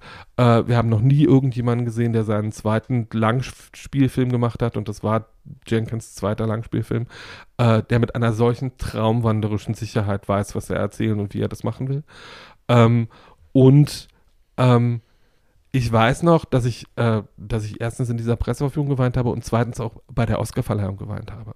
Also nicht nur, weil irgendwie Warren Beatty und äh, Faye Dunaway diesen Fehler gemacht hatten und erst La La Land als besten Film bekannt gegeben hatte und dann Moonlight doch gewonnen hatte, sondern weil ich ein so tiefgreifendes Gefühl der Befriedigung empfunden habe darüber, dass ein so guter Film mit einer mit einem Wunder, mit einem so guten Buch äh, der ästhetisch so brillant ist äh, und der eine schwule Hauptfigur hat, die kein Opfer ist, die zum Schluss nicht tot ist, sondern die zum Schluss vielleicht am Beginn eines glücklichen Lebens mit einem anderen Mann ist.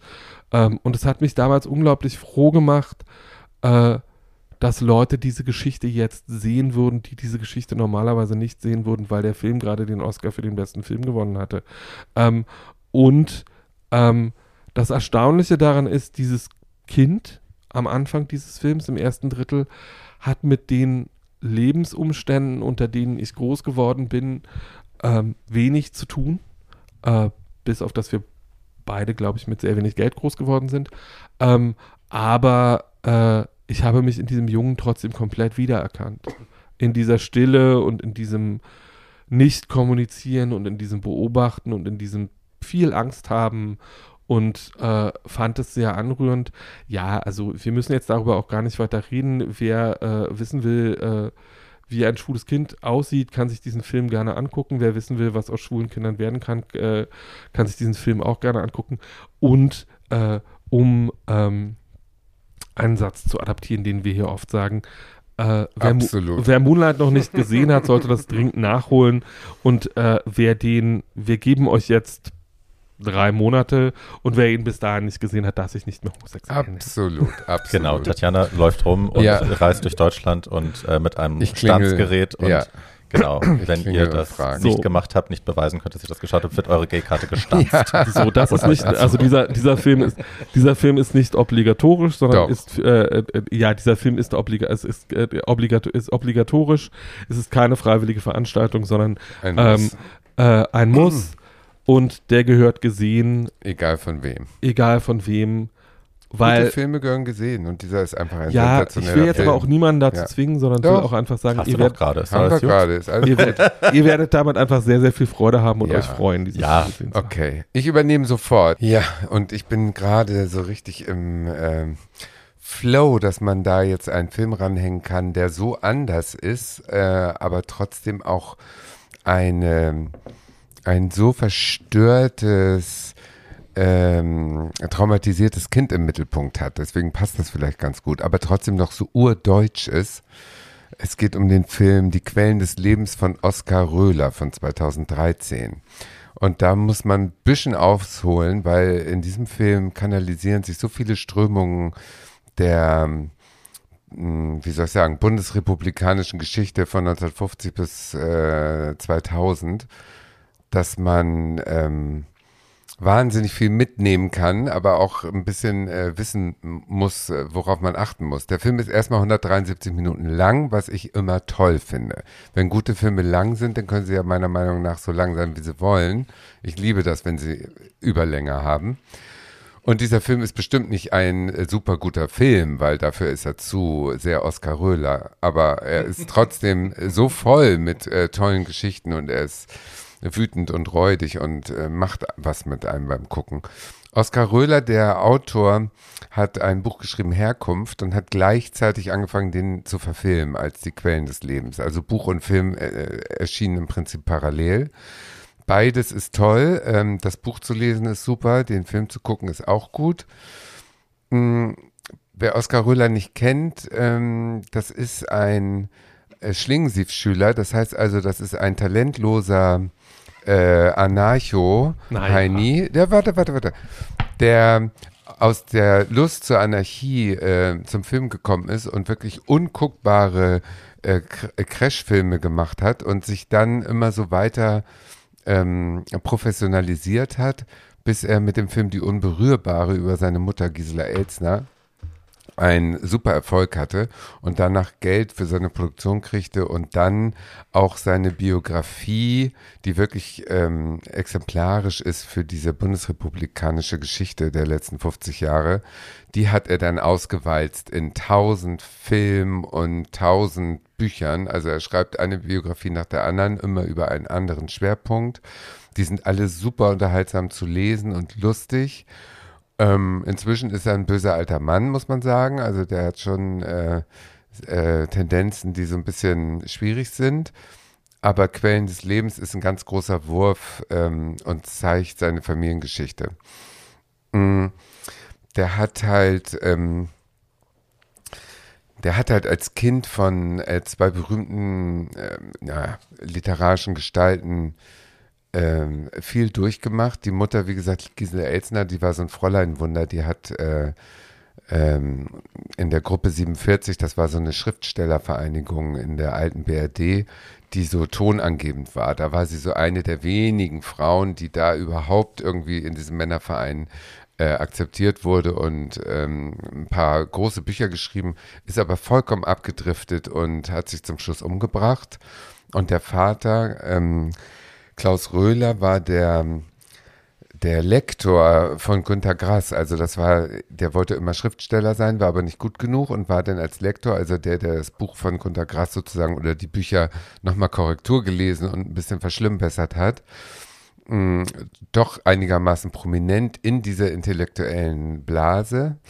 Und deswegen heißt Oskar Röhle auch Oskar, weil zum Beispiel Oskar Mazarat von der Blechtrommel von Gras äh, die Hauptperson, danach hat der Papa dann den Sohn genannt und so Sachen. Also das gibt es eine Million, ja, ja, eine Million. Schön. Gute Figur mit ja, ein Kind danach zu Eine Million Querverweise. Und das war ja alles sehr links äh, damals, das war ja so die 68er ähm, Generation dann. Die haben natürlich ähm, gegen die alte Bundesrepublik, die nach dem Krieg diesen Muff äh, übers Land gelegt hat, gekämpft. Und Oskar Röhler war zum Beispiel der Kassenwart der RAF. Also die RAF war diese Linksterroristen, die ähm, gejagt wurden im Land in den 70ern. Und äh, das Geld von denen lag also bei Röhler oben im Dachboden.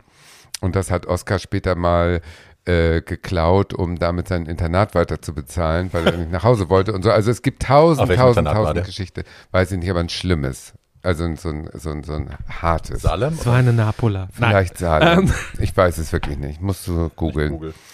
Mm, dieser Film erzählt aber nicht nur die Geschichte von dem äh, Oskarchen, der in dem Film Rudolf, Robert heißt, sondern auch und vor allen Dingen die Geschichte seiner Eltern und Großeltern.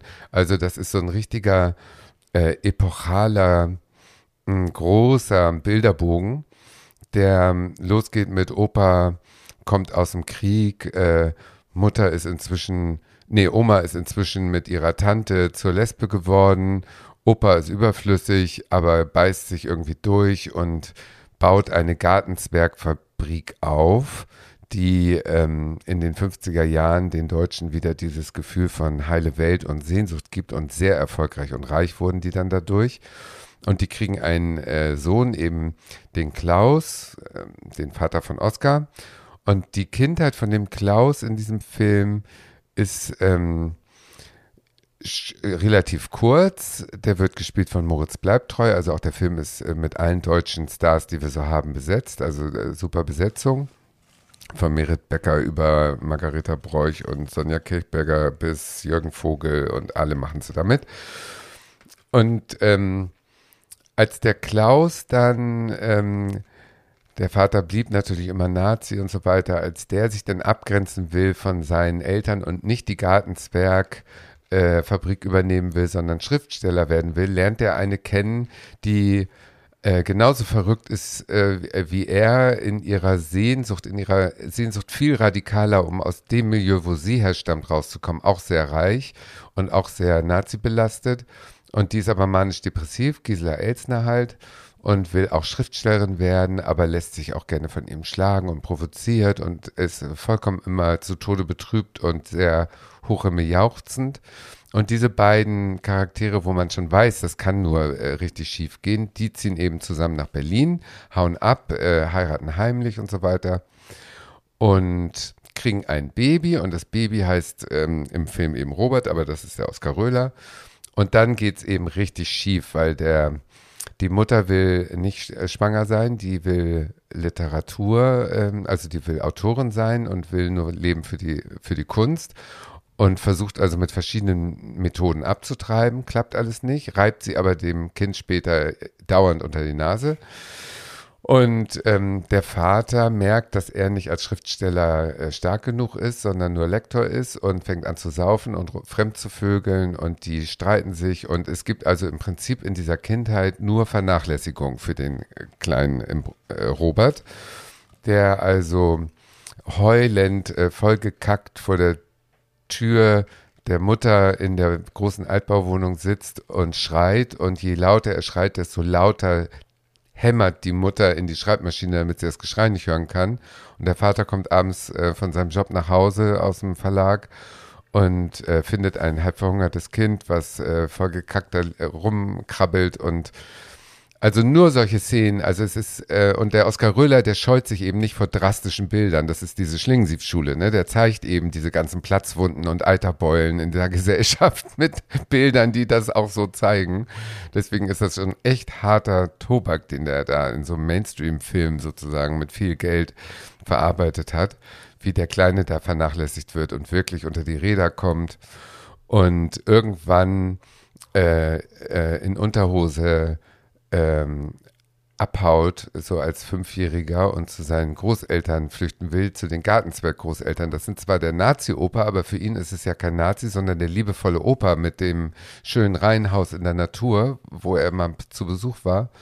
Und äh, solche Geschichten. Dann landet er eine Zeit lang bei den Großeltern, dann sind die aber zu krank. Und dann landet er bei den anderen Großeltern von der Gisela Elzner, die nun so stinkereich sind, so eine industrielle Nürnberger Familie, dass die also mit dem Chauffeur das Kind abholen und dann erstmal im KDW ausstatten und dann im Adlon äh, sich vollfressen lassen. Und dann am Ende des Tages zieht er zu denen und entwickelt sich zu einem stinkenden, räudigen, alles bekämpfenden 14-, 15-Jährigen, der also die Gobelins zerschneidet, an der, an der Wohnzimmerwand. Was sind denn Gourlons? Äh, das sind so Wandteppiche aus China, so ganz teure. Ah, ich verstehe.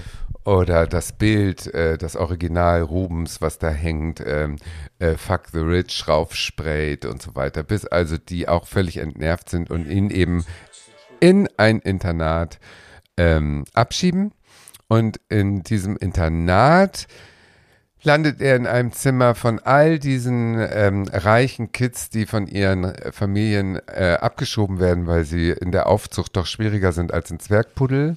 Und die alle ähm, ihre Pakete mit sich rumtragen und alle gegen alles aufbegehren. Und da ist dann die einzige Rolle meines Wissens, die der talentlose Sohn von Uwe Ochsenknecht jemals gespielt hat, ist da, nämlich so als so ein prolliger Zuhälter, der mit 17 schon so drei Mädels am Bahnhof laufen hat und so. Also so eine, das wird sein bester Freund.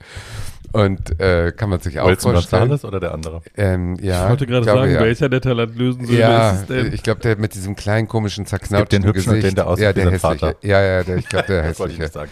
Ja, der ist, ich mag die ja nicht. Aber ich kenne, kurz, ich will nicht reingrätschen, aber ich kenne tatsächlich vom Internat diese, diese Kinder. Ja, das auch glaube ich. Ja. Viele, viele reiche äh, Leute da. Ähm, und wir hatten auch so Kinder, die echt so abgeschoben worden sind, die auch, also wenn die Eltern kamen, wurden die gesiezt und nur mit Handschlag begrüßt, also man hat sich nicht in den Arm genommen, es gab keine Wärme. ja. Hatten einen, der sich umgebracht hat tatsächlich, als klar wurde, der hat das, der schafft das Jahr nicht und der muss dann nach Hause. Also der hat das Jahr extra wiederholt, weil er wusste, nach dem Abi ist es vorbei, dann muss er nach Hause. Krass. Hat extra wiederholt und als dann klar war, er kann nicht bleiben, hat er sich Ja. umgebracht. Irgendwann hatte der Vater kein Geld mehr und dann hat Oskar in der Berliner Wohnung eben die RAF-Kasse geknackt, um das Internat weiter zu bezahlen, weil er auf keinen Fall irgendwie wieder nach Hause wollte. Weder zu diesen reichen, aber auch in sich total gestörten Großeltern, noch zu den äh, Nazi-Großeltern, die inzwischen schon tot oder krank waren und erst recht nicht natürlich zu dieser egomanischen, manisch-depressiven Mutter oder diesem fickenden Vater, der immer irgendwelche Weiber damit Und das brachte. ist alles belegt. Alles belegt, ist alles Biografie. Ist alles autobiografisch. Es gibt inzwischen mindestens vier Bücher von Oskar Rohler nur über diese Kindheit. Aber ähm, Herkunft ist das, ähm, das große Bild. Und dann hat er so Momentaufnahmen. Es lebe der Punk, glaube ich, äh, hat er auch verfilmt. Ist diese Punk-Phase nochmal als ähm, eigenes Buch. Und ähm, mein Ei und ich oder sowas, irgendwas mit, äh, ist jetzt, wie er im Alter eben nicht mehr fickbar ist und von Puff zu Puff läuft und sexsüchtig ist und so weiter. Also ist alles Delightful belegt. person. Ja, Ähm, ja, ja, ja. Oskar Röller ist ein Traum. Ich sag's euch, der ist super, aber der ist natürlich sehr komplex. Naja, gut, und dann am Ende sozusagen ähm, ist der äh, vom Internat runter und zieht nach Berlin und kommt da in diese Kreuzberger Szene, aber auch in so eine Szene, wo er, er wird Spermaabwischer im äh, Pornokino am Kudamm wo er die Kabinen sauber macht und sich dann auch, äh, hat er schwule Freunde, die mit ihm ins Toms gehen und wo er dann äh, schwulen Sex kennenlernt, aber das ist dann doch nichts für ihn, aber es ist Exzess und jeder Exzess ist gut, weil jeder Exzess ablenkt von der eigenen Trostlosigkeit und da kommt man ihm schon sehr nah, also da denke ich schon, ach ja, guck, die Hete weiß, wie es geht, ne? Die weiß, wie ein Schwanz schmeckt, also so. Und ähm, dann ähm, endet das, dass, dass der durch die Beschäftigung mit Film irgendwie zu seiner ähm, doch zu einer Erfüllung kommt. So, also am Anfang der Karriere von Oskar Röller endet sozusagen der Roman. Und ich empfehle den deswegen so sehr, weil er so viele verschiedene Welten, die alle aus unserer Erfahrung, also aus meiner Kindheitserfahrung, ich habe überall so ein Mini-Teil von mitgekriegt. Ich habe mitgekriegt die Nazi-Oma, ich habe mitgekriegt das Landleben, ich habe mitgekriegt die ähm, ähm, Eltern, wo man sich wünscht, dass sie sich ein bisschen mehr kümmern. Also es war jetzt nicht so, dass ich mit vollgeschissenen Windeln nicht äh, ernährt wurde. Das natürlich gar nicht in dieser Extremität. Aber so ein, diesen Tick, äh, wie so die Stimmung war in Deutschland in den 70er Jahren, den, den äh, finde ich in diesem Buch wieder und in dem Film auch.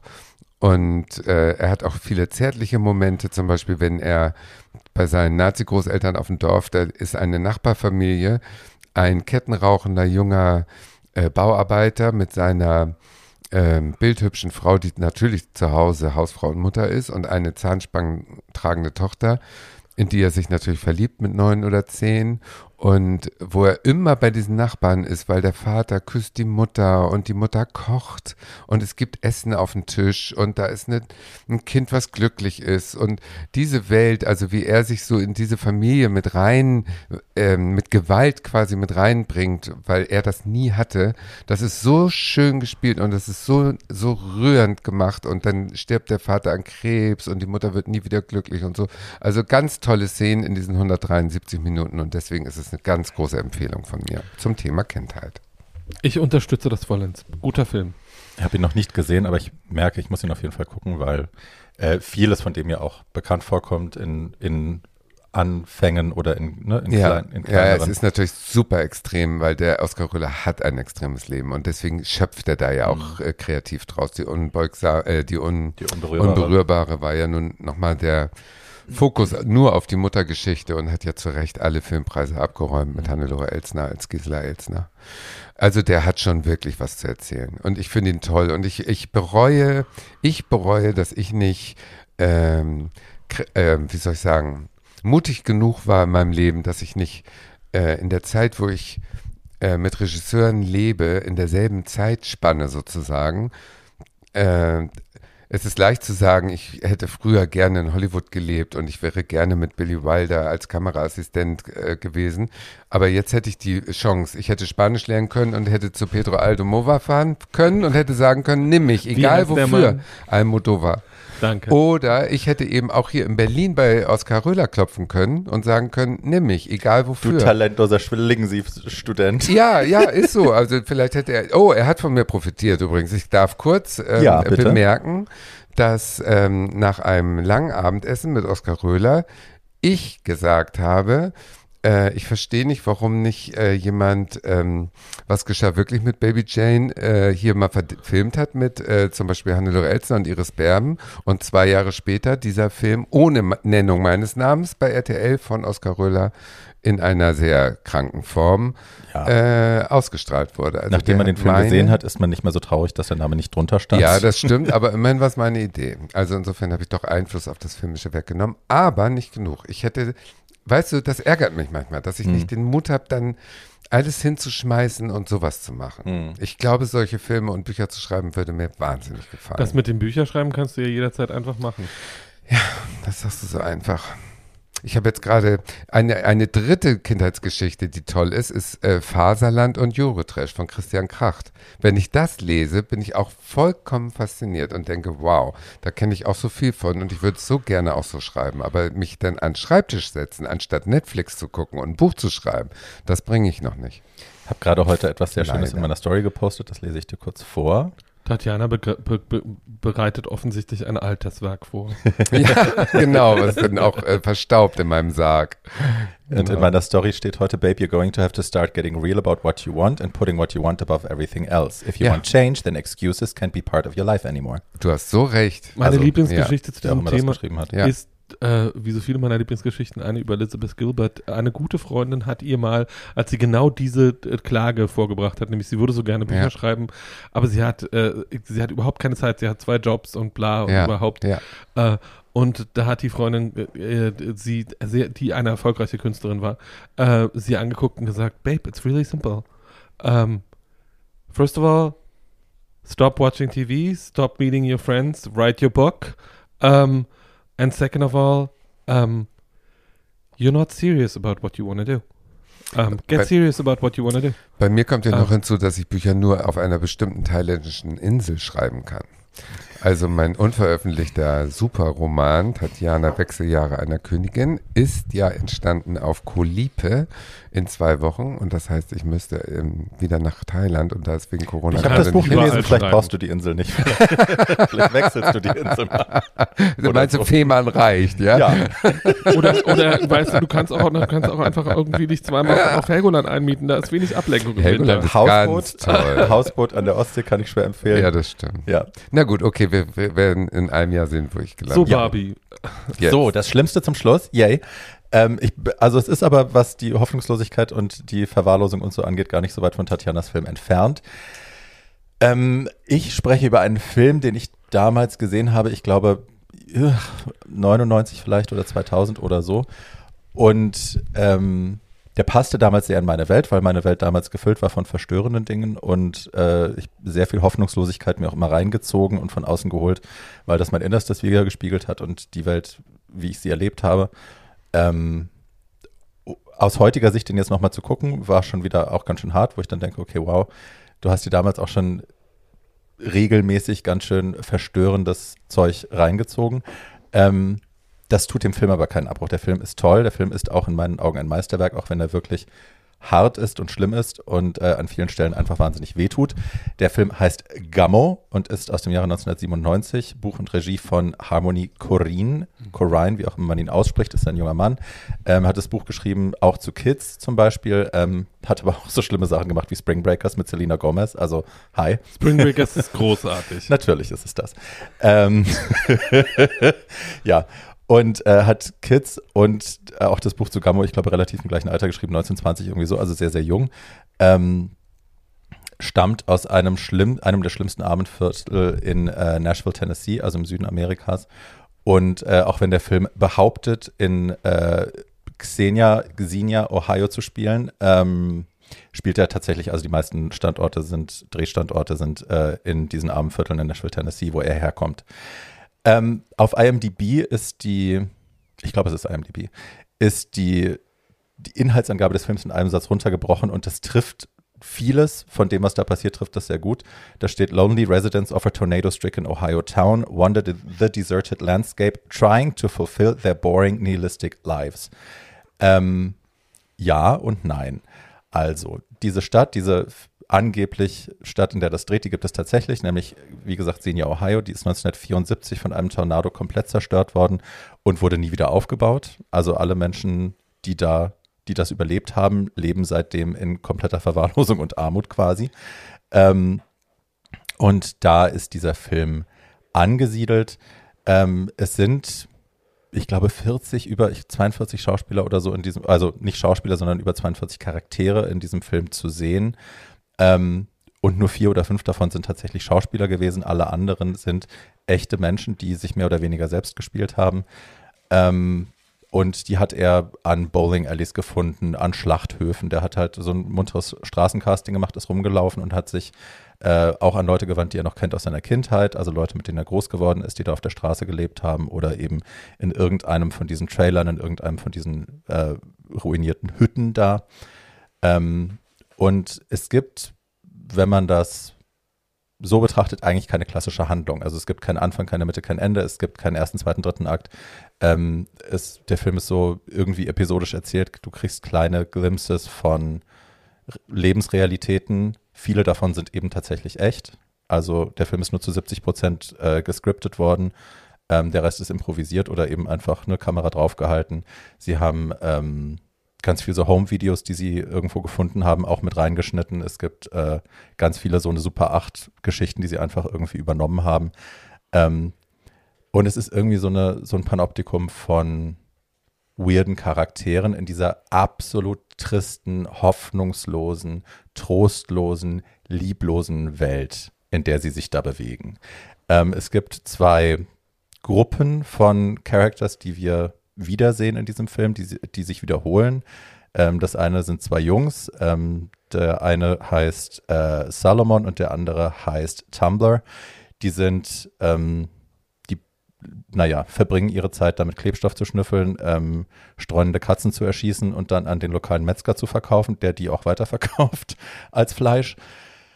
Und äh, ja, das sind diese zwei Jungs, die da mit ihren Mountainbikes oder mit ihren BMX-Rädern durch die Tristesse radeln. Und dann gibt es eine Gruppe von zwei Schwest drei Schwestern. Ähm, eine davon ist Chloe Sevigny, die zu dem Zeitpunkt auch die Freundin des Regisseurs war, die auch in Kids mitgespielt hat und in anderen Werken von ihm, die auch das Kostümbild gemacht hat zu diesem Film.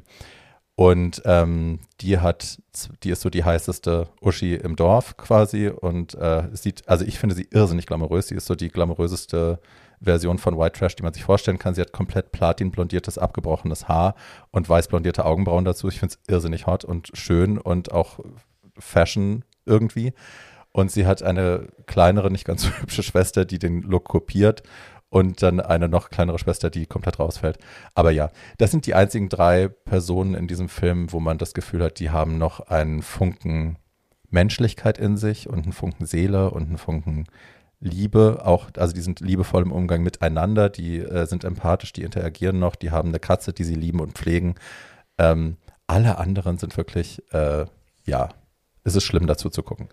Ähm, einen Film, ach, das muss ich noch sagen, einen Film hat, äh, einen Darsteller hat er tatsächlich, der Regisseur tatsächlich gefunden in einer Folge von Sally Jesse Raphael, das war so wie Jerry Springer oder so, also eine sehr schlimme, äh, reißerische Daily TV-Show in Amerika. Ähm, und das Thema war Hilfe, mein Kind stirbt am Klebstoff schnüffeln. Und das ist dieser Tumblr, also einer der beiden Hauptdarsteller, den hat er da entdeckt. Ähm, ja, es ist wirklich, wie gesagt, es sind diese Charaktere, man sieht diese einzelnen Charaktere, die scheinbar zusammenhangslos aneinander geschnitten werden. Wir haben äh, einen schwarzen, schwulen, kleinwüchsigen Mann. Ähm, wir haben eine Albino-Frau, wir haben ein Mädchen mit Trisomie 21, die von ihrem Bruder als Prostituierte verkauft wird an die, an die Dorfbewohner da, an die Kleinstadtbewohner. Äh, die Jungs gehen da auch hin und äh, beschlafen die, während der Bruder irgendwie durch so eine Lücke zuguckt. Ähm, es gibt eine Szene mit so zwei Skinheads, auch aus dem Zusammenhang gerissen, zwei Brüder, glaube ich, die zusammen pumpen und sich dann äh, in der in der Küche spielerisch gegenseitig verprügeln, aber es geht halt richtig zur Sache. Also du siehst auch, das sind echte Punches und die so, aber die finden das irgendwie lustig, die freuen sich daran. Das ist alles desensitized, würde man im Englischen sagen. Also die haben alle, man hat den Eindruck, die haben alle nie gelernt, weich zu sein, Liebe zu empfinden, empathisch zu sein. Das ist alles irgendwie so verkorkst, abgestumpft, entfremdet.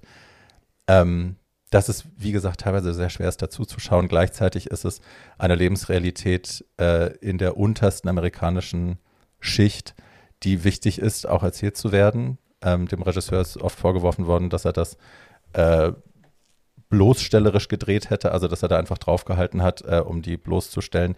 Ich finde aber, dass es da auch eine, na, fast einen liebevollen Blick gibt. Das hat äh, Werner Herzog ihm sogar dann später in einer Kritik gesagt. Also er beobachtet die nicht, um sie bloßzustellen, habe ich das Gefühl, sondern er beobachtet das auch, um zu zeigen, guck mal, so leben Leute, so bin ich groß geworden. So, ähm, das ist eine Realität in Amerika, der wir uns auch stellen müssen. Ähm, ohne da groß den moralischen Zeigefinger zu heben und zu sagen, wir müssen das ändern. Er bildet das einfach ab, damit man das auch sehen kann zu Hause und sich vielleicht ein bisschen weniger wohlfühlt auf seiner Supercouch. ja. Ähm, eine Szene, also es ist kein guter Film für Katzen, das muss ich voran sagen. Wie gesagt, sie äh, erschießen ganz viele Katzen. Ähm, es ist natürlich kein Film, äh, keine Katze bei diesem Film zum Schaden gekommen, kein Tier ist zu Schaden gekommen, aber ähm, man sieht sehr viele tatsächlich echte tote Katzen, die haben sie wahrscheinlich von der Straße aufgelesen und so. Und an denen wird sich äh, ausgetobt. Das ist auch schwer zu ertragen. Also die werden als Spielzeug quasi benutzt, diese toten Körper, weil sie sonst nichts haben. Ähm, um die Zeit totzuschlagen, äh, ja, vergnügen sie sich dann mit den toten Körpern von irgendwelchen Katzen, schießen nochmal auf die drauf und so. Dann zertrümmern sie auf irgendwelchen Autofriedhof die Autos. Dann ähm, gibt es eine Szene, das ist die, die ich tatsächlich am stärksten fand, wo so eine Gruppe von, ich weiß nicht, sechs, sieben Leuten in der Küche sitzt und sich betrinkt und äh, während man Armdrücken macht, äh, eskaliert das Ganze dann, weil der eine gegen den kleinen wüchsigen Mann verliert, äh, rastet er dann komplett aus und zertrümmert die ganze Kücheneinrichtung ähm, und wird aber angefeuert von den Leuten dabei. Also ja, es ist trostlos wie Sau, es ist hoffnungslos, es ist eklig, ganz, ganz oft ist es ganz schlimm eklig. Und trotzdem finde ich, der Film ist ein Meisterwerk, den man gucken sollte, wenn man sich das antun will, weil es hilft, auch den Blick zu schärfen. Ähm, und es am Ende ne, wird einem nochmal klar, wie gut man es hat. Aber ja, ich finde auch solche Lebensrealitäten wichtig anzuschauen und solche Filme wichtig anzuschauen. Gus von Saint und Werner Herzog sind große äh, Fans des Regisseurs und dieses Films, das sei noch gesagt. Und äh, ich habe eine kleine Geschichte nur am Ende zu erzählen, die, äh, um das Ganze mit einer heiteren Note zu beenden, es gibt eine Szene, wo äh, Salomon und Tumblr, diese beiden Jungs, äh, Klebstoff schnüffeln und auf so einer Autohaube liegen irgendwo im, auf so einer Baracke. Und äh, der Tumblr erzählt dann Salomon von seinem schwulen Bruder, ähm, der immer Crying, das Lied Crying gesungen hat, das kommt dann auch im Soundtrack. Ähm, und der ist jetzt aber abgehauen, der hat die Stadt verlassen und lebt jetzt in der Großstadt. And he's a queer. Äh, der zieht Frauenklamotten an und unterhält Leute mit seinem Gesinge. Und zu der Zeit war Sherry Vine, hat ja zu der Zeit, als ich den Film gesehen habe, hier in Berlin gelebt. Und die hat immer Crying gesungen und Joko und ich hatten dann immer den Running Gag. weißt du doch, dass es in, äh, ja, dass es in Gammo um Sherry Vine ging, haben wir das auch irgendwann erzählt, sie fand das gar nicht lustig. Kann ich gar nicht verstehen. Du, dieses Abgestumpfte, das äh, siehst du ja auch hier vor der Haustür. Also das ist ja gut, dass das gezeigt wird. Ich bin da totaler äh, Fan von, auch Ja. von solchen Filmen. Gestern war ich im, Ich hätte gedacht, dass du den gar nicht gucken kannst. Doch, willst. doch, doch, doch. Ja? Ich, ich, ich finde ähm, dieses, das Pro Problematisieren von, von dieser, dieser von ihren Gefühlen total abgekoppelten Jugend, das muss man viel deutlicher noch zeigen, weil das ist ein Riesenproblem, weil die werden wirklich kalt und äh, emotionsgestört und ähm, die nächsten Kinder, die die kriegen ja auch. Also das ist ja wie bei diesem Oskar Röhler. Äh, gestern ging ich Gesundbrunnen, das ist hier so im Wedding eigentlich so eine halbwegs vernünftige äh, Gegend. Also so richtig schlimm ist es eigentlich nicht. Vor mir war so eine Clique aus so 14-, 15-Jährigen, das waren so sechs. Und der eine zieht plötzlich aus der Tasche so ein Elektroschocker-Ding raus und drückt so drauf, grrrr, das macht dann so ein Geräusch Ja. und so ein blauer Blitz. Das ist sowas, wenn du das an den Körper kriegst, wirst du gelähmt, ne? Du fällst Ja. da hin. Und ähm, hinter mir waren wohl auch welche aus der Clique und äh, der sagte dann so, hey, pass auf, wir, dass da die Bullen nicht da oben warten oder so. Und dann kam auf der gegenüberliegenden Rolltreppe Mädchen runter, wo ich nun gar nicht die Verbindung sah und die sagte nur so rüber, nee, safe, sind keine, oben safe. Also das war so, so ein richtiges Netzwerk von Jugendlichen, die sich so brüsteten, dass sie so ein Totschlägerding da äh, dabei hatten. Und ich denke auch so, äh, also ich hätte ja so de- Todesangst, so ein Ding überhaupt in die Hand zu nehmen. Äh, und die machen damit so, schwingen das wie so ein Colt und, und, und, und wer weiß, was sie damit alles machen. Und, und diese Abgestumpftheit ist ja auch eine, eine weniger Variante als die, die du beschreibst, aber sie ist halt da und sie ist in dieser Gesellschaft sie wird nicht weniger, sag ich mal so, so Nee, wie sich das gerade Ich alles glaube, auch in gewissen entwickelt. Schichten wird das, also das klingt jetzt Ja, und das macht mir schon ein bisschen Angst. aber- Ne, Kla Klassi, äh. Klassismus wolltest You know what ich, I sagen. mean, danke. Ähm, ne, das, also ich kenne halt so Gruppen, die sich auch so Prügelei-Videos schicken gegenseitig und guck mal, wie der auf die Fresse Ja, bekommt und die sich ja. dann, die da feixen, wenn sie sowas sehen. Und da merkst du halt schon, das ist, also ja, die haben wahrscheinlich das nicht gelernt, dass das, Wir Ich haben halte Empathie das- nicht ich halte das- Weder zu Hause Ich noch halte das für teenige Pose. Ähm, ich glaube, nee, ich glaube, das ist, wenn, also ich habe ja früher auch, mir wurden ja so eine Sachen auch gezeigt, beim Faces of Death gab es damals so ein Video Oh ja. oder mehrere, das waren ja mehrere Reihen und das wurde bei uns auch so umgere- rumgereicht als Mutprobe. Wer kann sich das angucken, wo echte Todesfälle Mhm. eben auf Tape festgehalten werden, Suizide, Unfälle, lalala. Ähm, und das war so eine Mutprobe, wer kann das ertragen und so. Und ich habe halt, also ich wollte, wie immer, Mutprobe, ich so klar, mache ich. Und habe dann aber auch nach zehn, Sek- also nach ganz kurz gesagt, okay, es geht nicht, das kann ich nicht, das will ich nicht. Und habe das auch beendet, bin da raus. Und habe auch gemerkt, ich kann das tatsächlich nicht, weil da in mir was stirbt, was ich nicht will, dass das stirbt. Genau. Also ich will, und ich glaube, wenn Man wenn man das nicht, also da habe ich halt das Privileg und den Luxus, dass ich anders aufgewachsen bin als viele andere. Aber wenn das Teil deiner Lebensrealität ist, sowieso schon, findest du aber sowas wahrscheinlich auch nicht so Lustig. schlimm. Ja. Ich weiß nicht genau. Ich, ich finde die Herstellung des Zusammenhangs schwierig. Weil ich glaube, dass es genauso viele. Also dieser künstlerische, literarische und filmische Trop von abgestumpften Bürgerkindern, die äh, irgendwie von The Secret History bis, bis äh, jeden, vierten, jeden vierten Tatort und so weiter und so fort über ähm, reiche Bürgerkinder erzählt wird, die so abgestumpft sind, dass sie nicht, dass sie. Ja, aber das ist ja Brad Easton Ellis, davon reden wir jetzt Keine- nicht. Wir reden ja von wirklich, Ja, ich finde aber zum ich Kids, finde die- aber ich finde aber zum Beispiel den Zusammenhang zwischen äh, äh, den Fil dem Film, den du gerade beschrieben hast, und sowas wie Brad Easton Ellis. Also einfach die Ausstellung von oder äh, der Film ist ja kein Poverty Porn, wie ihm oft vorgeworfen wurde. Ähm, und weil er das eben nicht ausstellt, weil er mit diesen Hm. Figuren erzählt und nicht über sie. Ähm, und da gibt es und das, was Easton Ellis macht, was ich inzwischen auch überhaupt nicht mehr gutieren kann, weil Easton Ellis Nee, einfach, furchtbar. aber weil Easton Ellis in den letzten zehn Jahren einfach den Verstand verloren hat und zwar so richtig, äh, so richtig doll. Ähm, da gibt es schon einen Zusammenhang. Also jetzt zu sagen, das wäre ein neues Phänomen, diese Abgestumpftheit gegenüber der eigenen Umwelt ist ja Sagen wir ja nicht, dass das Neues von mir ist. Ich sage ich, in meiner Kindheit gab es das schon. genau. Es wird vielleicht mehr. Das haben wir gesagt.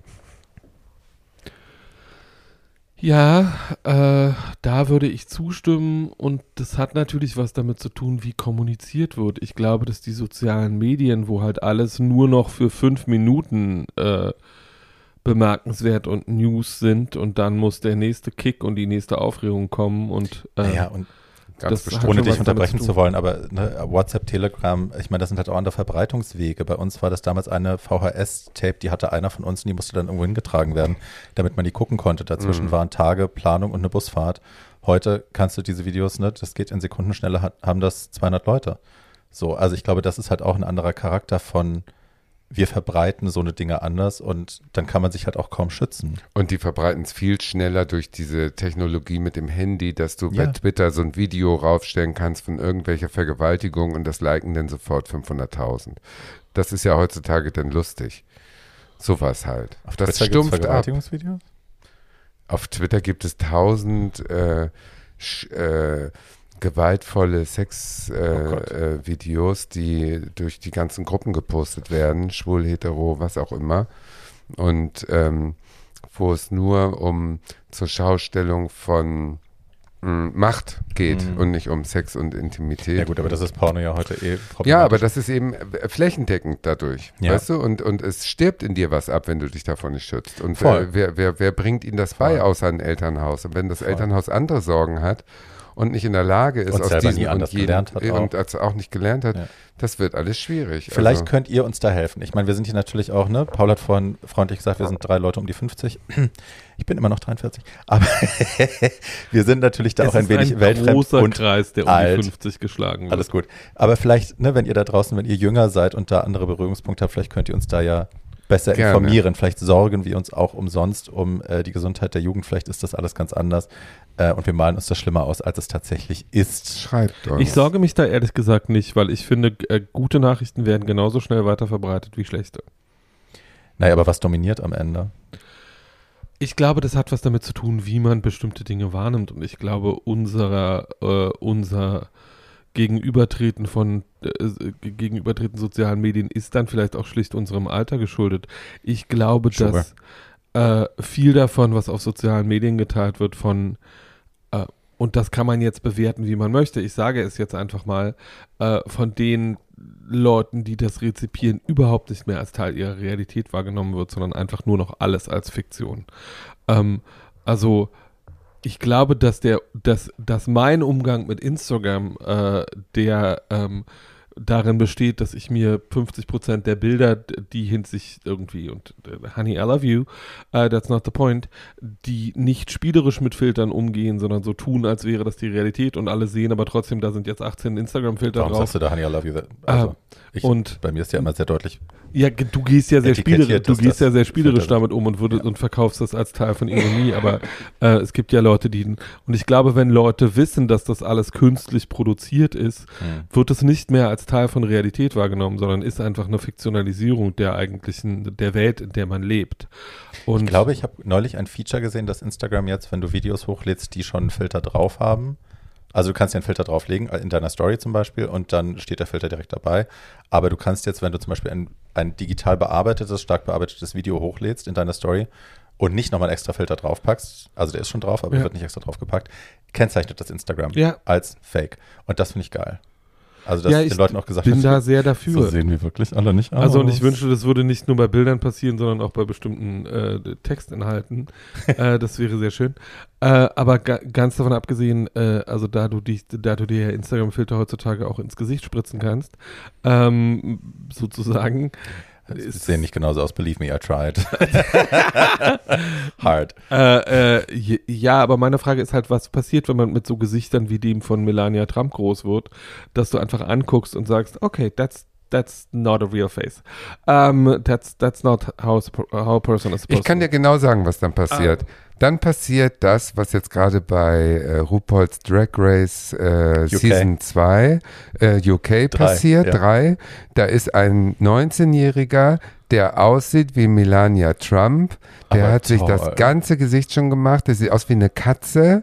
Äh, nee, also gar nicht toll. Der Das sind ja Arme. nur Filler. Also die Filler gehen alle wieder Ja, aber weg. wie ist noch nichts geschnitten. schrecklich. Diese aufgespritzten Lippen, know. diese komischen, dieses Mini-Gesicht. Und know, äh, but she also, looks amazing. ja, aber äh, so einer ist aber so know eine looks Milana. Trump. Äh, Trump. Schrecklich. Wow.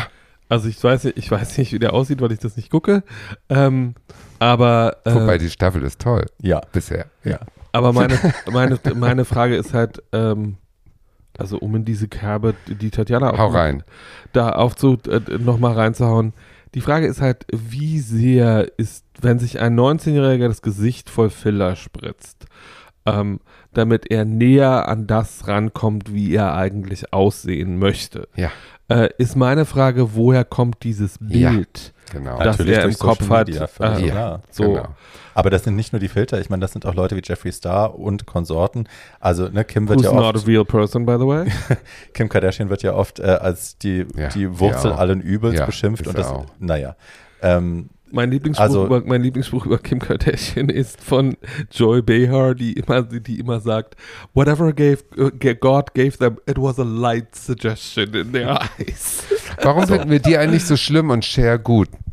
Es ist ganz viel, also ich, ich finde bei der Kardashian-Familie ist ganz viel Neid auch dabei und es, es wird, die Kardashian-Familie wird symptomatisch für ein sozialkulturelles Problem verantwortlich gemacht. Das, also ja, sie haben Hm. Teile davon mit kreiert und sie profitieren davon ganz eindeutig am meisten, aber ähm, die sind nicht das Problem. Ja, ja, so, das Problem ist ja was ganz anderes, eine Gesellschaft, die eben ne, Ja. sowas feiert. Äh, die Kardashians sind das Symptom und nicht die Ursache. Oh Aber egal. Gott, oh Gott, oh Gott. Ähm, Eine neue Folge bahnt sich an, aber nicht Hi. mehr heute. Aber was ich sagen wollte ist, also es sind natürlich Leute wie Jeffree Star, die diese komplett äh, alienated äh, Facial Features berühmt gemacht haben. Ne? Mhm. Also Lippen, die kein Mensch hat. Wangen.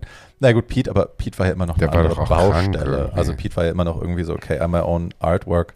Ähm, Das, und das war ja auch ständig in Motion, also es hat sich immer verändert. Ja, aber der Unterschied zwischen der Unterschied zwischen so jemandem wie Amanda Lepore und Pete Burns oder Jeffree Star ist ja einfach nur, dass ähm, also Amanda Lepore sieht inzwischen auch nicht mehr aus wie ein humanes, wie ein Mensch. Ja, also Nee, die das hat, ab seit dem Moment, wo sie berühmt geworden ist, sieht sie nicht mehr aus wie ein normaler Mensch, aber das ist ja auch Teil der. Ich bin noch äh, Generation Elvira.